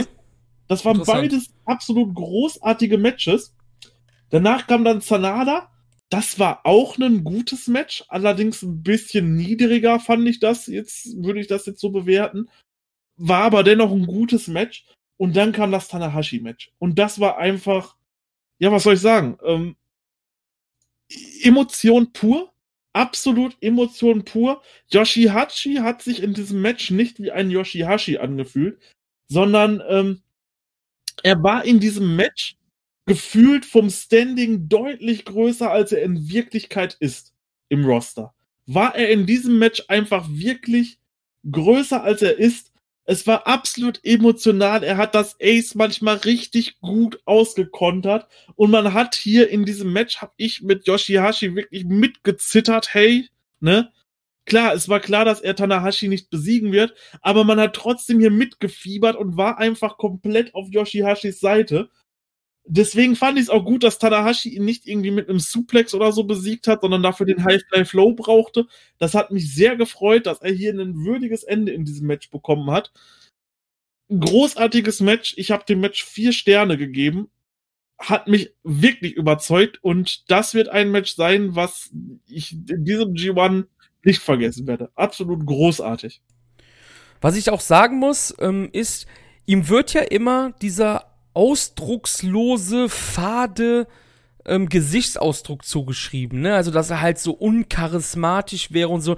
Und ich glaube, ich habe das dann getweetet. Ich habe dann so getweetet mit dem Schuyaker-Account. Ja, ich wollte nur sagen, so, äh, Yoshihashi hat gegen Evil mehr Emotionen gezeigt als Naito in allen Matches gegen Evil seit dem Turn. Ne? Weil, weil er war, er war gegen Evil, weil er hat, wollte sich ja rächen weil Evil ihn ja da verletzt hatte beim New Japan Cup und alles.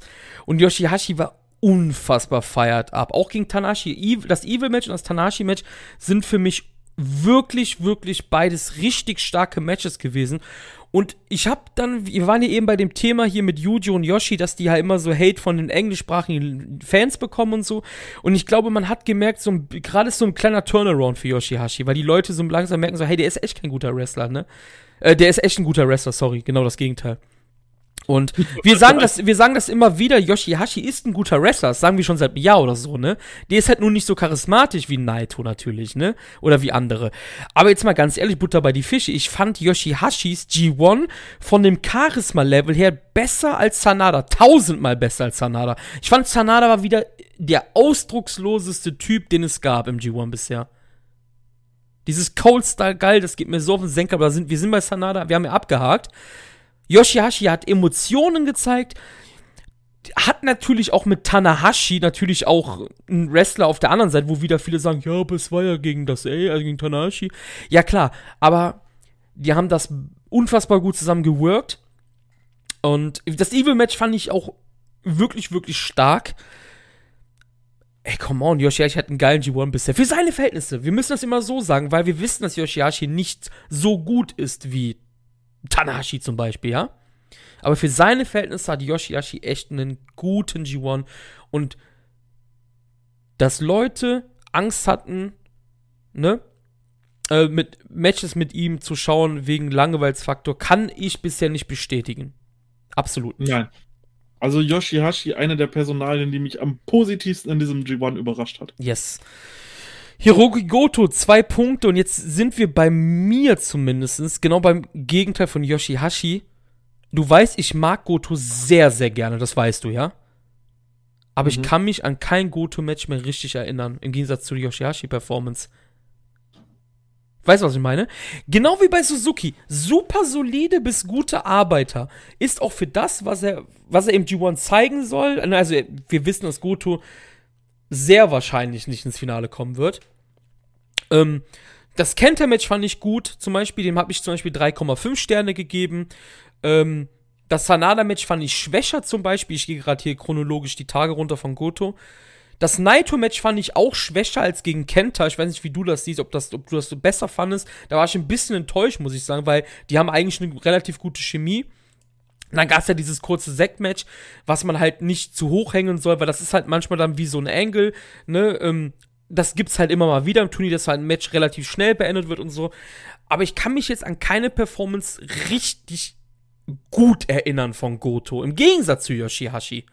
Will aber nicht damit sagen, dass die Matches von Goto schlecht waren. Kann, fühlst du das, was ich sage? Ich fühle das, was du sagst, und ich sehe es genauso. Ich habe Goto mit durchschnittlich drei Sternen bewertet. Ich denke, das trifft es ganz gut. Ich sehe auch das Kenta-Match als sein Bestes, habe ich auch dreieinhalb gegeben. Naito fand ich schwächer. Ja, und sonst waren das wirklich durchschnittliche bis gute Leistungen, die er gezeigt hat und ist ein solider Pick in dem Block, aber halt mehr auch nicht. Und der hatte im Gegensatz zu Minoru Suzuki, da stimmt das halt auch mit dem soliden bis guten Worker. Aber Minoru Suzuki hatte halt für mich diese eine Breakout-Performance mit Taichi gehabt. Ja, ja klar, da war eine gute Story auch einfach. Ne? Genau, wo ich mich dran erinnere. Und das hat Goto halt einfach noch nicht gehabt. Kann natürlich noch alles kommen bei Goto, gar keine Frage. Wir haben erst vier Matches gesehen. So, es kommen noch welche. Ich lasse mich überraschen. Ja, ist ja auch nicht schlecht gewesen, wie wir das gerade gesagt Nein, haben. Ne? Muss ja, muss ja auch keine krasse Performance kommen halt. Wie wir das eben hatten. Das Teilnehmerfeld ist so, wie es ist, halt gut, weil es halt breit gefächert ist, ne? Ja, gehen wir weiter. Hiroshi Tanashi, vier Punkte bisher. Hat verloren am ersten Tag gegen Tetsuya Naito. Hat dann verloren gegen Toriano. Ähm, hat dann gewonnen gegen Juice und eben gegen Yoshihashi und ähm, ja, ein, ein Tanahashi, der einen sehr abwechslungsreichen G1 hatte, weil er halt dieses Yano-Match hatte, was ja immer so ein Cooldown ist natürlich dann auch. Und ich fand das auch perfekt platziert, weil davor hatten wir das Match gegen Naito. Und ich weiß ja deine Meinung. Bitteschön. Ja, Tanahashi. Tanahashi, Tanahashi. Ich liebe das Ace einfach. Er ist einfach gut drauf immer. Auch in diesem G1 hat er für mich richtig gute Matches gewesselt, allerdings leider auch so zwei Stinker dabei gehabt, dafür allerdings zwei sehr gute Matches. Kommt deswegen bei mir auch nur auf 3,3125 Sterne aktuell, weil er einfach ein Match hatte gegen Juice, was ich überhaupt nicht irgendwie gefeiert habe. Das fand ich total langweilig und ich bin auch nicht reingekommen in das Match. Entschuldigung. Und äh, das Match gegen Jano fand ich natürlich auch nicht gut. Allerdings hatte er dafür das äh, bislang Match of the Tournament für mich gehabt gegen Naito, was einfach unglaublich stark war. Und was ich auch so vielleicht so ein bisschen erwartet habe, weil es halt einfach toll war, diese Ansetzung, die hat mir schon immer Spaß gemacht. Und dann jetzt dieses Match gegen, gegen Yoshihashi, wo er einfach gezeigt hat, warum er einfach immer noch zu den Besten der Welt zählt weil er hat es einfach geschafft, Yoshi Hashi zu einem Star zu machen in diesem Match.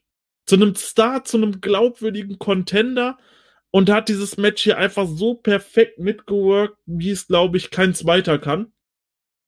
Ähm, ja, das Ace absolut großartig, diese Yoshihashi-Performance fand ich vielleicht noch ein bisschen nicht besser vom Match her als das Naito-Match, aber halt, weil er es mit geschafft hat, dieses Match überhaupt erst so zu kreieren, dass überhaupt diese Dramatik da mit drin ist und so. Deswegen, und da glaube ich, hat er einen großen Verdienst drin, deswegen absolut genial. Ja, bei mir ist auch, also mein Lieblingsmatch bisher ist auch Naito gegen ähm, Tanahashi mit, das habe ich mit 4,5 Sternen bewertet. Und ähm, das ist ich glaube, damit schwimmen wir so ein bisschen gegen den großen Tenor, habe ich den Anschein weil die meisten, glaube ich, Will gegen Shingo jetzt schon am besten finden oder sowas.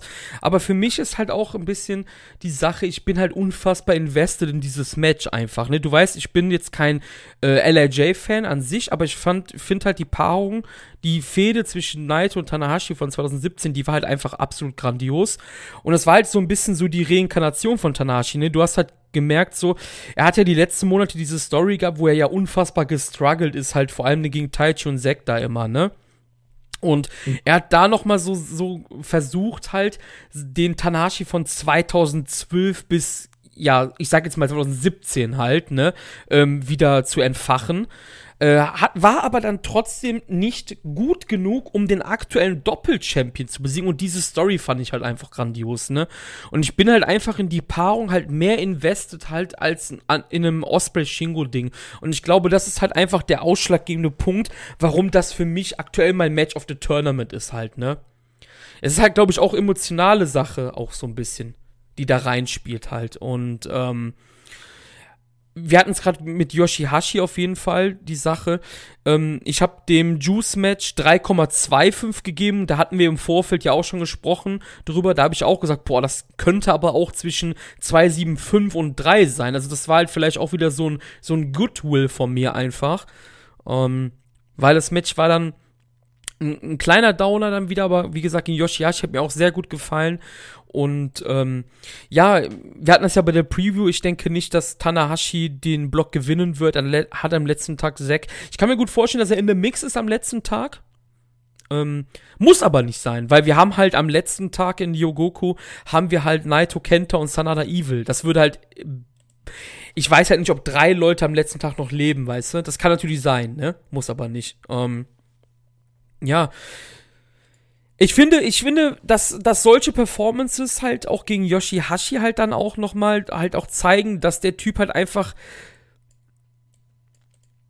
wahrscheinlich halt immer noch einer der besten Wrestler der Welt ist einfach, ne? Und für mich halt wahrscheinlich sogar immer noch der beste Wrestler der Welt. Und bevor jetzt Schnappatmungen in den Hörgeräten bei einigen Leuten passiert, ähm, wir hatten es jetzt ja mehrmals. Ich, ich bin ja nicht blöd, Maris. Ich weiß ja, dass der nicht mehr so kann wie vor zehn Jahren, ne? So, vom Körper her. Das wissen wir ja alle. Aber wir haben es ja eben auch bei Jay und bei Taichi und so gehabt, so für mich gehört halt auch mehr dazu, als halt nur der mega krasse Athletik-Boy zu sein oder sowas, weißt du? Oder sich mega krass auf die Fresse zu hauen und so. Das ist kein Front gegen Osprey jetzt zum Beispiel wieder oder sowas. Um Gottes Willen. Ne? Will ist eins der größten oder vielleicht das größte Wrestling-Talent, was es gibt auf der Welt aktuell, ne? Aber Tanashi bringt halt noch so eine andere Komponente dabei. Ähm, ich, war, war, das off-air noch, die Story mit AJ? Nee, das hast du eben schon gesagt, ne? Im Podcast schon, ne? Guck mal, wie vergesslich ich bin. Die Story mit AJ mit dem Submission-Move. Hast du das off-air gesagt oder schon im Podcast? Hab ich es off-air gesagt oder habe ich es im Podcast Ach Gott, gesagt? du bist ja genauso vergesslich wie ich, ey. Ist ja auch egal. Wir wissen halt einfach, dass der Typ halt einfach weiß, was das Publikum möchte. Und das macht ihn halt immer noch zu einem der besten Wrestler der Welt für mich einfach. Also, wenn einer bis hierhin den Podcast gehört hat und gerne wissen möchte, welche Storyline mit AJ das ist, dann soll er gerne irgendwo bei Social Media unter den Tweet schreiben, dann werde ich sie im nächsten Podcast erwähnen. Ja, ist eine gute wenn Idee. Wenn ich ja. gesagt habe. Keine ja, Ahnung. Genau, ja, ja, ja, das ist gut. Ja, kommen wir zur nächsten Personal. Oder möchtest du noch was zum Tanahashi sagen? Zu Tanahashi? Nein, nein. Okay. Äh, nächste Personale, Evil, vier Punkte ähm, der ehemalige Doppel-Champion hat.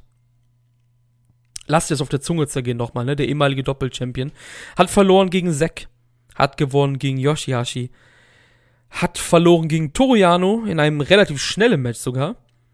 Und hat dann sein letztes Match jetzt gegen Kenta gewonnen. Und ähm, Evil hat natürlich hat natürlich etwas auf seinen Schultern liegen. Und das nennt sich Gimmick. Und ähm, Evil und Jano, jetzt mal beiseite, weil Jano ist halt Jano. Evil hat in diesem Block halt, er ist halt für den Bullshit zuständig an, an, an den B-Block-Tagen, ne? Und ich bin froh darüber, dass es Evil ist und nicht Kenta, weil Kenta ist der bessere Wrestler als Evil. Inring-technisch. Stell dir vor, wir hätten LIJ Evil jetzt. Ich glaube, dann wäre das Turnier sogar noch lang, also wäre das sein Turnier sogar noch langweiliger gewesen. Weil der Bullet Club Evil halt dann doch seine Spielchen hat. Muss man das gutheißen? Nein. Aber ich glaube, LIJ Evil wäre sogar schwächer gewesen. Als der Bullet Club Evil. Boah, das ist weil, weil, weil, wenn du, wenn du Evil, das, was er jetzt gerade tut, wegnimmst, was ist Evil dann? Eins zu eins wie LIJ Evil. Das hat sich ja nicht verändert. Das Einzige, was sich verändert hat, ist halt, dass er halt unfair geworden ist und der Typ heißt einfach Evil. Überraschung. Wie siehst du Evils Turnier bisher? Bislang ist es für mich das drittschlechteste. Weil es halt auch sehr gimmick-heavy halt ist. Das meine ich ja halt, ne? Ist halt, genau. Mit gerade mal durchschnittlich 2,8125 Sternen. Ähm, die Matches konnten halt alle nicht überzeugen. Es ist halt sehr viel Eingriff. Ja, das ist gerade sein Gimmick, aber das ist halt nicht schön. Deswegen, ich weiß nicht, ob es jetzt ohne Gimmick nicht besser wäre, weil dort hat er halt ja, seine Matches normal geführt und ich glaube, da wären auch bessere Matches mit drin gewesen. Ah, weiß ich nicht. Aber bislang waren es halt für mich alles nur Enttäuschungen. Außer jetzt vielleicht das Yoshihashi-Match. Das war ganz gut, aber das liegt vielleicht auch an einem grandiosen Yoshihashi aktuell, dass dieses Match noch mit so gut war. Der Rest war aber alles, hat mir nicht gefallen und ähm, ich bin immer froh, wenn diese Matches vorbei sind bei ihm. Ja, kann ich sehen, aber ich glaube halt wirklich, ich Evil in Los Ingo Bernardis war halt unfassbar langweilig halt einfach. Das auch, ja. Ja, und, und Evil im Bullet Club hat halt etwas dazu bekommen, was ihn interessanter macht. Die Frage ist, ist das für dich interessant? Ich finde das jetzt auch nicht interessant, aber ich finde es besser als dieser farblose LRJ Evil halt einfach. Das Einzige, was ich interessanter daran finde, ist, wo führt das jetzt in Zukunft nach dem G1 hin? Ja, man hat ja im Match mit Kenta gesehen. Ähm, dass da halt schon die Spannungen waren mit dem Spoilers Jokers. Einfach immer noch das geilste T-Shirt, was es gibt. Dick Togo. Ja, also, Evils Turnier ist nicht gro ähm, großartig, auf, auf jeden Fall nicht, aber das soll es halt auch nicht sein. Der workt uns halt genauso. Halt nur anders als Jay White halt einfach, ne? Er hat halt Dick Togo dabei. Er hat Dick Togo dabei, weil er halt, der soll halt seine, seine Schwächen kaschieren, dass er halt einfach ein unfassbarer, unfassbar langweiliger Wrestler war vor dem Turn. Der hat halt vielleicht in einem Jahr mal, ein, im, im, im Jahr vielleicht ein gutes Match oder zwei, ne? So. Und jetzt hat er halt diesen Charakter, wo er halt noch böser ist, weil er halt beim Bullet Club ist und das hat halt diese Eingriffe. Und ich bin aber froh, dass er derjenige ist, der diesen Bullshit macht und nicht Kenta halt. Weil ich finde zum Beispiel Kenta, wir kommen zwar gleich zu aber ich finde Kentas G1 gar nicht so schlecht zum Beispiel. Du weißt, wir hatten richtig Angst vor dem Turnier, weil er bei New Japan Strong für den Bullshit zuständig war. Die Leute sind überrascht bei Twitter, dass Kenta gerade so wenig Bullshit macht, halt außer in diesem Match mit Evil, wo Evil aber natürlich verantwortlich ist mit, für den Bullshit in dem Sinne. Aber die machen ja nicht drei Bullshit-Matches am Tag. Ist doch logisch, dass einer dann den Bullshit sein lässt. Und das ist halt Kenta, Gott sei Dank, in dem Blog und nicht Evil. You know what I'm saying? und Kenta macht einen wirklich guten Job in diesem G1. Das, das will ich ja damit sagen halt. Ne? Also einer, die haben halt in jedem Block einen, der so ein bisschen Bullshit-heavy ist. Ne? Und das ist halt in dem B-Block Evil und Gott sei Dank nicht Kenta. Wir kommen ja. jetzt mal zu Kenta. Der hat auch vier Punkte. Und kennt das G1 zum Beispiel, wirklich ist bisher meiner Meinung nach wirklich gut. Du weißt, ich hatte unfassbare Angst vor dem G1, weil halt bei Strong so scheiße war, wegen den krassen Eingriffen und das war ja auch alles nicht gut gemacht halt. Wir hatten das ja durchgekaut einfach, dass er Jeff Cobb zweimal nicht clean besiegen kann, etc. Er hatte für mich ein gutes Match mit Goto. Ähm, er hatte ein solides Match mit äh, Juice. Also ich spreche immer noch von Kenta natürlich. Ich fand das Match gegen Zack gut. Und ähm, das Einzige, was dann halt ein bisschen jetzt abgefallen ist, aber ich hab's auch nicht schlecht bewertet, ist das mit Evil, weil das für das, was war, es war aber zu lang auch wieder, ne? War es halt auch wirklich solide bis gut. Wie siehst du Kentas G1? Kentas G1 gefällt mir wirklich, wirklich sehr. Das Match gegen Zack hat mir extrem gut gefallen.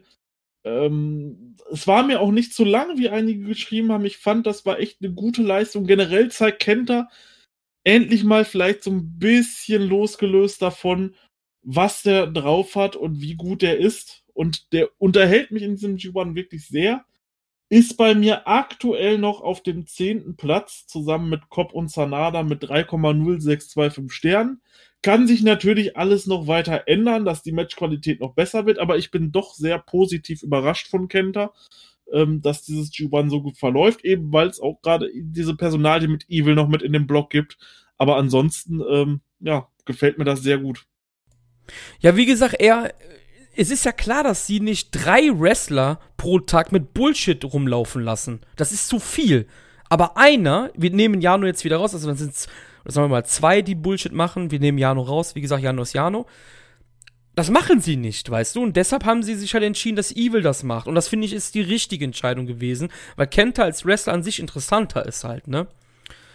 Ähm, Kent hatte übrigens seinen Sieg per Game Over am ersten Tag über Goto angekündigt, in einem Backstage-Segment auch wieder, ne? Da hat er gesagt, ja, hier in Osaka, da bin ich damals äh, geturnt gegen Shibata und gegen Goto und so. Da werde ich dann natürlich Goto mit dem Game Over besiegen. Das ist auch so eingetroffen übrigens. Ähm, ich finde Kent das G1 echt solide, gut und ähm, wir haben gerade über Zack gesprochen. Kommen wir doch so, Zack. Der hat auch vier Punkte. Und ähm, Zack hat folgende Matches für sich entscheiden können, nämlich gegen Evil, gegen einen seiner Lieblingsgegner. Er hat gegen Naito verloren, hat dann gegen Kenta verloren und jetzt zuletzt gegen Goto in einem relativ schnellen Match gewonnen. Wie siehst du Zack bisher? Überraschend gut. Auf dem sechsten Platz tatsächlich äh, mit 3,375 Sternen durchschnittlich, was doch schon eine sehr, sehr gute Leistung ist von ihm. Ich weiß nicht, ich weiß nicht, welches Match mir jetzt doch am allerbesten gefallen hat, aber ich würde sagen, es war das Naito-Match. Es war das Naito-Match von ihm. Das ging natürlich extrem lang, das Match. Ich glaube, das ging knapp an die 30 Minuten, müsste das gewesen sein wie 28 oder 29 Minuten. Und davon kann man sagen, waren die ersten 10 Minuten toll, die zweiten 10 Minuten waren nicht gut und danach der Rest war wieder gut. Für mich allerdings auch eins der wenigen ähm, Vier-Sterne-Matches in dem Turnier. Tolle Intensität drin. Zack wrestelt einen, einen super G1, finde ich. Also auch er ist einer der Personalien, da bin ich sehr gespannt, ähm, wo das drauf hinausläuft generell die äh, Suzuki-Gun-Vertretungen aktuell im G1 äh, können alle irgendwie überzeugen. Ob das jetzt Taichi, Suzuki oder Zack ist, die gefallen mir alle sehr gut. Und ja, er wird wahrscheinlich keine Chance auf den Sieg haben, aber was er bislang liefert, ist, ist doch mehr als ordentlich. Ja, letzter Tag Tanahashi, ne? Also da sollte man auf jeden Fall aufpassen. Ich denke, dann ja. wird Zack vielleicht Tanahashi irgendwas vermiesen. Wahrscheinlich, weiß es nicht. Ähm, ja, aber Zack ist so ein bisschen Hit und Miss mittlerweile weil, wie gesagt, das Naito-Ding, das war mir zum Beispiel zu lang. Ne? Ähm, ich fand Kentas Match halt ziemlich gut auch. Entschuldigung. Ich habe jetzt keinen Trink mehr hier, wir sind mitten im Podcast und ich habe irgendwas im Hals, das ist gerade voll schlimm für mich, ey. Boah, sorry. Ähm, ich muss auch sagen, jetzt, wo wir jetzt an die letzten drei gehen, ich finde den B-Block gar nicht so schlecht, wie er gemacht wird. Er hat zwar natürlich die schwächere Qualität, aber er ist gar nicht so schlecht, wie er gemacht wurde im Vorfeld, muss ich sagen. Weil wir kommen jetzt zu Juice Robinson, der hat sechs Punkte. Ist aktuell so gesehen auf Platz 1, geteilt natürlich alles. Er hat Yoshihashi besiegt, hat gegen Kenta gewonnen. Ähm, damit wahrscheinlich auch in der Zukunft hier so ein äh, äh, Koffermatch mit dem US-Ding wahrscheinlich gewonnen. Gegen Kenta. Er wird es wahrscheinlich ein Match gehen. Hat gegen Tanashi verloren. Und hat gegen Jano gewonnen. Und überraschenderweise war das Match gegen Tanahashi. Ich muss jetzt nochmal nachgucken. Ich glaube, das Tanahashi-Match habe ich von Juice am schlechtesten bewertet sogar. Äh. Nee, doch nicht. Aber das ist mir irgendwie am schlechtesten in Erinnerung geblieben. Wie sieht das bei dir aus? Ja, tatsächlich bei mir auch. Wie gesagt, bei mir sticht sein Match mit Yoshihashi extrem raus, wo ich dachte so, hey, wir kriegen den alten Juice wieder, ne, den, den, der richtig Spaß gemacht hat. Danach das Match gegen Kenta und Tanahashi war dann allerdings nichts für mich. Dafür fand ich sein Match gegen Jano großartig. Das war echt, also ich habe mich hier kaputt gelacht bei diesem Match. Das war so witzig, äh, wo Jano draußen steht und Juice drin steht und beide sagen, you come on, oh, you come on, you come on. Das war so super gewesen, ehrlich. Ähm, auch mit dem T-Shirt. Ich weiß nicht, ob du dich da noch dran erinnerst, wo er das T-Shirt von Jano geschenkt bekommt, er das anzieht und Jano ihn versucht einzurollen. Absolut großartig gemacht. Ähm, ich bin gespannt, was Juice uns noch in diesem G1 zeigen wird. Ich finde ihn cool. Auch äh, mit der neuen, ja, Freddie Mercury Attitude und den We Will Rock You ähm, Claps die ihn begleiten, äh, gefällt er mir richtig gut. Allerdings muss er das jetzt noch so ein bisschen in den Matches zeigen. Das erste war super, das gegen, Ju das gegen Jano war richtig lustig. Ähm, aber die dazwischen gegen Kenta und Tanahashi, die waren jetzt wirklich nicht gut. Und waren auch Lowlights für mich in dem Turnier. Deswegen ist äh, Juice auch bei mir nur auf dem elften Platz mit durchschnittlich drei Sternen. Ich glaube, das ist so ein bisschen Blues Brothers mäßig, weil er ist ja auch aus Chicago. Ja, Wie die Blues Brothers, ne? Ich glaube, das ist eher so das Ding. Sagt, ich habe halt als erstes wegen dem Unterhemd an Freddie Mercury gedacht, als er das so hatte, und dann mhm. äh, halt dazu dann diese. Ja, ja, ja, ja. Ich also kann sein, aber ich glaube eher, das ist so Blues Brothers Ding, weil er irgendwo so ein bisschen. Ja, ja, weil er ist halt auch aus Chicago, ne? Das macht ja dann Sinn. Ja, ähm, Juice ist für mich so extremer Hit or Miss. So an Tagen sehe ich den ganz gerne, aber die meiste Zeit. Ich glaube, der ist, ist auch so ein Typ, der, ähm, weil er halt so sympathisch ist, immer ganz gut wegkommt, aber wirklich Qualität bringt er mittlerweile seltener aufs Parkett, möchte ich jetzt sagen. Also, es gibt sehr, sagen wir mal so, es gibt sehr wenige Juice-Matches, die mich in den letzten Monaten überzeugen konnten. Sagen wir es mal so, Singles-Matches. Ähm, ich glaube sogar, ich muss sogar so weit gehen, als er gerade aus diesem Young Line-Status raus war, glaube ich, haben mir seine Singles-Match sogar ein bisschen besser gefallen. Ich erinnere mich an das Naito-Match damals und an das eine Goto-Match, wo er jeweils seine ersten Titelchancen bekommen hat. Erinnerst ja. du dich daran? Ja. Die fand ich zum Beispiel, die, die, an die kann ich mich sogar eher erinnern, obwohl die länger zurückliegen als an andere Matches von ihm zum Beispiel. Ich finde vor allen Dingen seine G1s sind extrem durchwachsen immer. Ne? Ja, ja, ja. ja. Ähm, Außer seinen ersten. Seinen ersten fand ich echt gut. Ja, jetzt, jetzt habe ich wieder Alz, jetzt bin ich wieder Alzheimer, Chris, ey, sorry. ja, ist, ist auch nicht so schlimm. Also auf jeden Fall, du, du fandst die Gier, glaube ich, gut. Ich finde, die sieht schrecklich aus. Ähm, Echt? Okay. Ja, aber gut, Geschmäcker sind dann wieder anders. Aber wenn, ich habe es auch, glaube ich, bei Twitter geschrieben, wenn es einer darf, dann ist es halt der Flamboyant, ne? So, der darf alles tragen. ja. Toriano ist der nächste auf unserer Liste. Sechs Punkte hat Toriano. ähm, hat Sanada besiegt durch Countout, hat Tanashi besiegt, ähm, blindfolded sogar, hat dann den King of Darkness besiegt nach einem doppelten Lowblow und hat jetzt das erste Mal gegen Juice verloren. Und ich habe es jetzt extra nicht bei Juice erwähnt, aber ich fand, das Juice-Match war das beste Jano-Match bisher. Ja, Jano-Matches sind halt immer schwer zu bewerten. Jetzt vom Durchschnitt her landet Jano natürlich auf dem letzten Platz mit durchschnittlich 2,31. Ja, eigentlich wie immer. Ich finde das, wir ja, hatten das, das im halt Vorfeld halt auch, genau. Ich weiß nicht, wie ich das bewerten soll. Richtig, deswegen mache ich es halt einfach so, aber ich kann ja was dazu sagen und zwar, mich unterhält jedes Jano-Match bislang in diesem G1 Climax extrem gut. Also ich finde jedes Match absolut lustig, was er macht. Das gegen Juice war einfach Overkill, wie gut das war. Aber auch kleinere Sachen wie gegen äh, Evil zum Beispiel, wo er die Ringpolster abnimmt und Evil in die Ecke wippen will, wo keins ist. Und Dick Togo dann allerdings dieses Polster nimmt und irgendwie noch so dahin hält, dass er so weich gepolstert dahin kommt. Und am Ende dann diese Low-Blow-Schlacht da.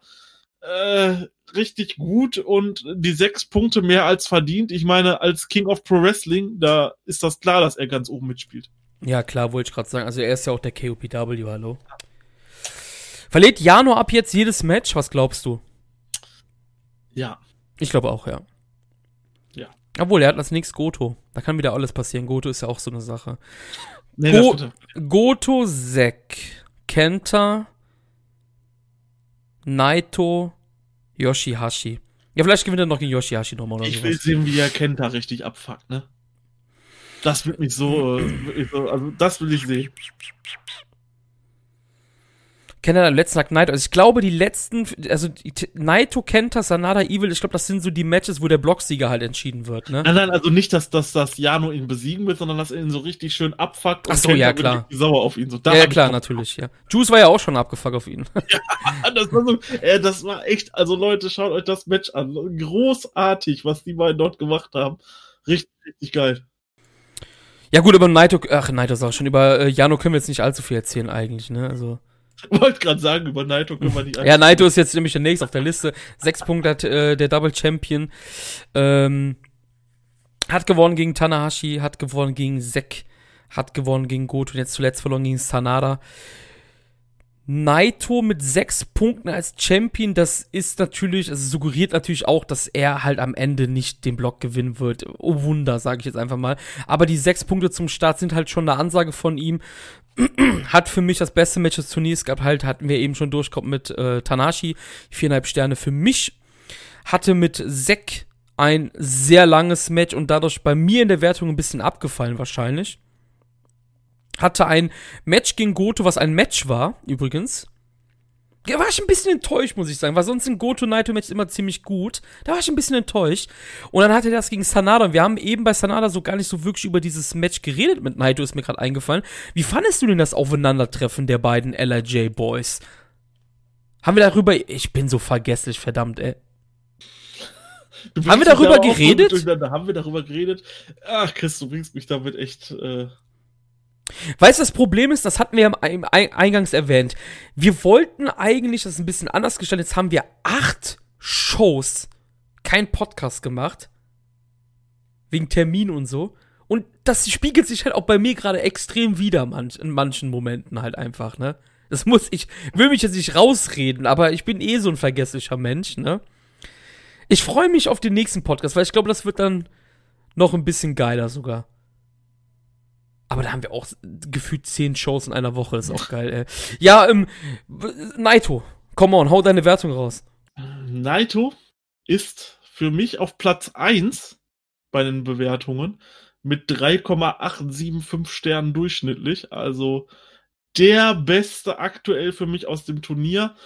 Und er hat quasi immer bis auf das Goto-Match wirklich delivered. In zwei Matches extrem delivered gegen Zack Saber Jr. und gegen Tanahashi, die dann die vier vorne stehen haben. Das gegen Sanada fand ich auch sehr gut, gerade weil das Publikum auch extrem drin war in dem Match. Das merkt man halt auch gerade so. Wir schauen ja nebenbei noch andere Wrestling-Shows und wenn dort das Publikum nicht mit drin ist, dann hast du auch schon keinen Bock. Aber hier war das Publikum von Anfang an mit dieser Ringglocke komplett drin gewesen in diesem Match. Deswegen hat mir das so gut gefallen. Und ja, Naito liefert für mich aktuell den besten G1 von allen ab. Hat mich auch ein bisschen überrascht, aber es ist tatsächlich so. Ja, ich kann jetzt mal kurz noch mal drauf eingehen. Ich glaube, ich habe äh, ja viereinhalb natürlich gegen Tanahashi.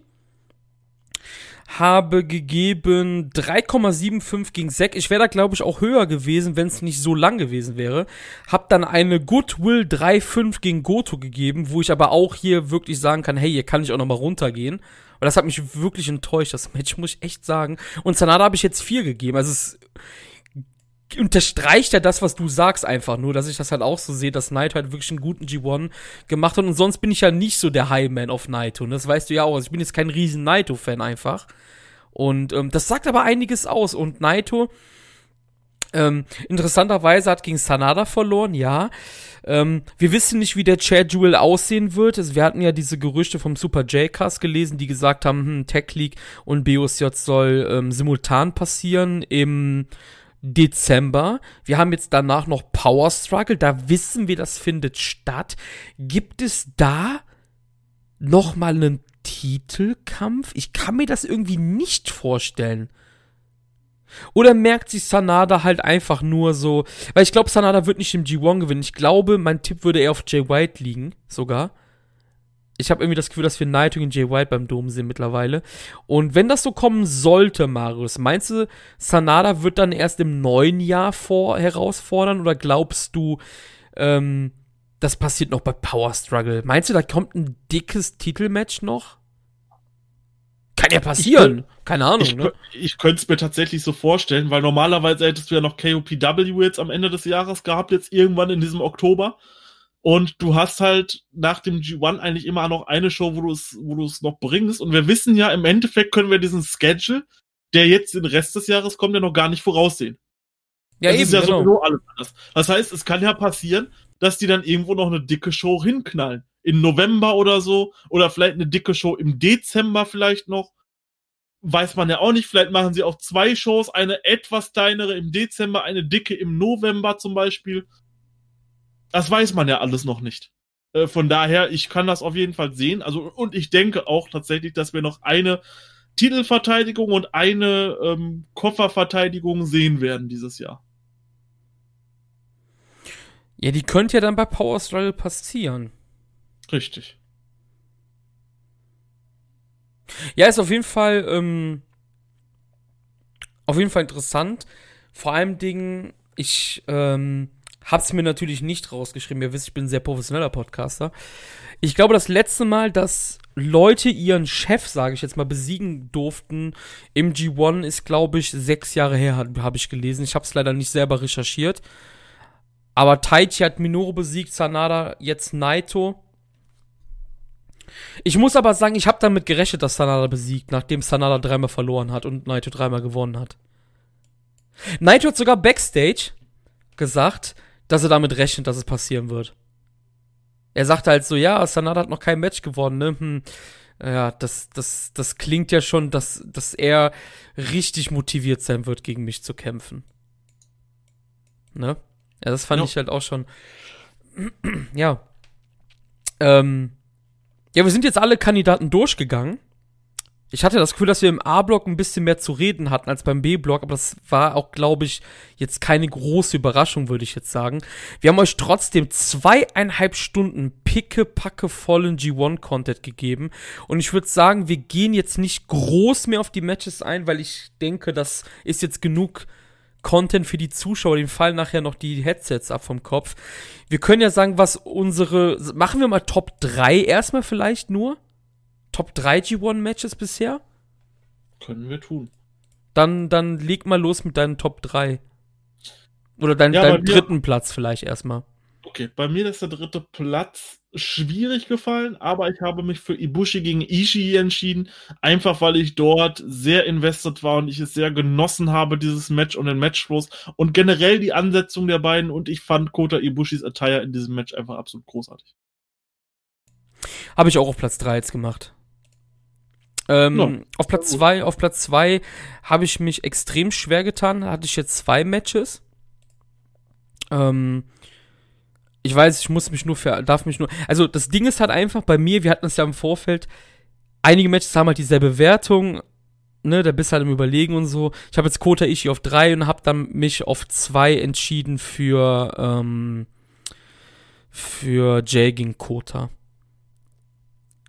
Da habe ich mich für Osprey Shingo entschieden. Ja, das habe ich zum Beispiel dann jetzt auf die vier getan. Wie gesagt, bei den drei bin ich mir halt absolut nicht sicher. Die, die kannst du einfach in irgendeiner Reihenfolge quasi dahin stellen, weißt du? Ja, wie gesagt, ich fand das halt einfach, ähm, ja, fand ich gut, wie es abgelaufen ist. Ist auch das einzige Match, was ich mit 4,25 Sternen bewertet habe.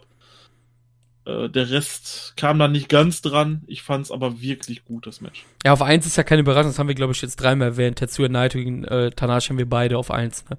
Mit 4, ja. 4,5. Also ich mit 4,5. Ich hab's auch mit 4,5. Ja. Ja, Maris, wir. Ich bin ein bisschen überrascht, dass wir zweieinhalb Stunden erzählt haben. Ehrlich gesagt. Wir haben uns sogar Sorgen gemacht. Wir können das erzählen. Wir haben uns so ein bisschen Sorgen gemacht im Vorfeld. Wir dachten so, boah, krass, wie machen wir das jetzt so? Acht Shows, ne? Ja, gehen wir jeden durch einfach. Und ich dachte so, puh, zwei Stunden vielleicht, aber zwei, fast 2,40 jetzt ist schon eine, Aus, eine Hausnummer, schon eine Ansage. Das ist schon ordentlich, ja. Wir sehen uns, stell, dir vor, wir, ja? stell dir vor, wir hätten alles zusammen gemacht, den ganzen G1 in einem Cast. Ja, das kannst du nicht machen, Alter. Also ich bin, ich bin jetzt schon, ich, ich war jetzt schon nicht zufrieden, wie wir das hingemacht haben, ne? Das können wir auch sagen. Ich war jetzt schon, ich habe die ganze, ich habe seit Tagen habe ich dir geschrieben, so boah, hm, und so, ne? Ja, Deshalb wollte ich gerade sagen, wir sehen uns auf jeden Fall dann nach diesem 5, 6 Shows Marathon, der nächste Woche losgeht. Ich habe Spätschicht, das wird sehr interessant auf jeden Fall. Ähm, aber gönnt es wird besser auf jeden Fall dann. Gönnt euch auch als nächstes auf jeden Fall das Japan Roundup. Das kommt noch dazwischen. Ich denke mal dann am Montag oder so, ne?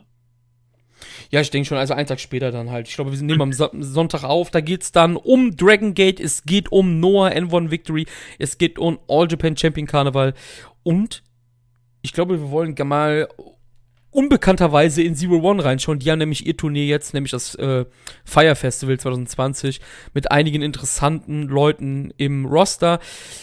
Ähm, hast du dich schon informiert, wie kommt man da an Shows ran? Weil ich glaube, Zero One nimmt vielleicht gefühlt einmal im Jahr auf.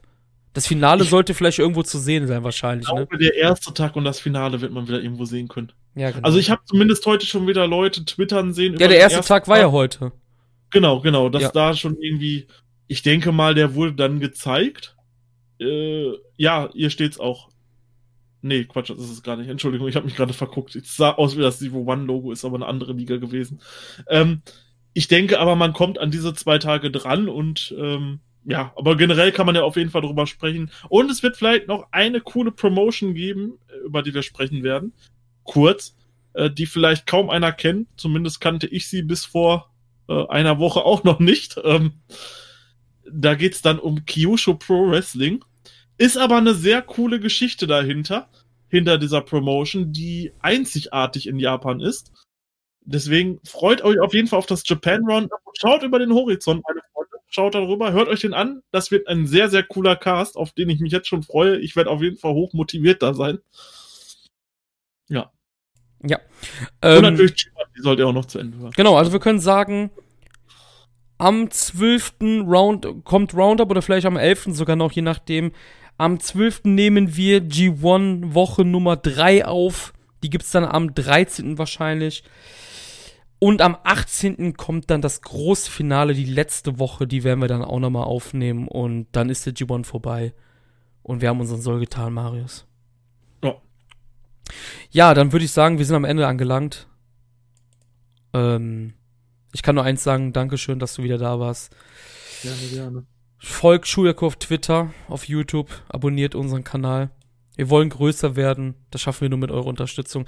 Gebt uns Feedback auf jeden Fall ähm, was wir, vielleicht auch, wenn ihr irgendwas habt, was wir in so einem äh, Japanese Roundup machen sollen. Wir haben ja schon mal ge, ge, ähm, gepult, dass wir nach dem G1 dann mit unserer Never-Sache anfangen, wo wir die, die Never-Historie lang gehen und, und, und erzählt uns, was ihr hören wollt. Ähm, nach dem G1 wird es auch wieder mehr Content allgemein geben, weil die Zeit spannt halt immer unfassbar ein, ne? So ein G1, das ist das Problem halt einfach. Ähm, ja, ich bedanke mich bei dir und ich würde sagen, wir sehen uns beim nächsten Mal, Leute. Haut rein. Ciao, ciao. Ciao.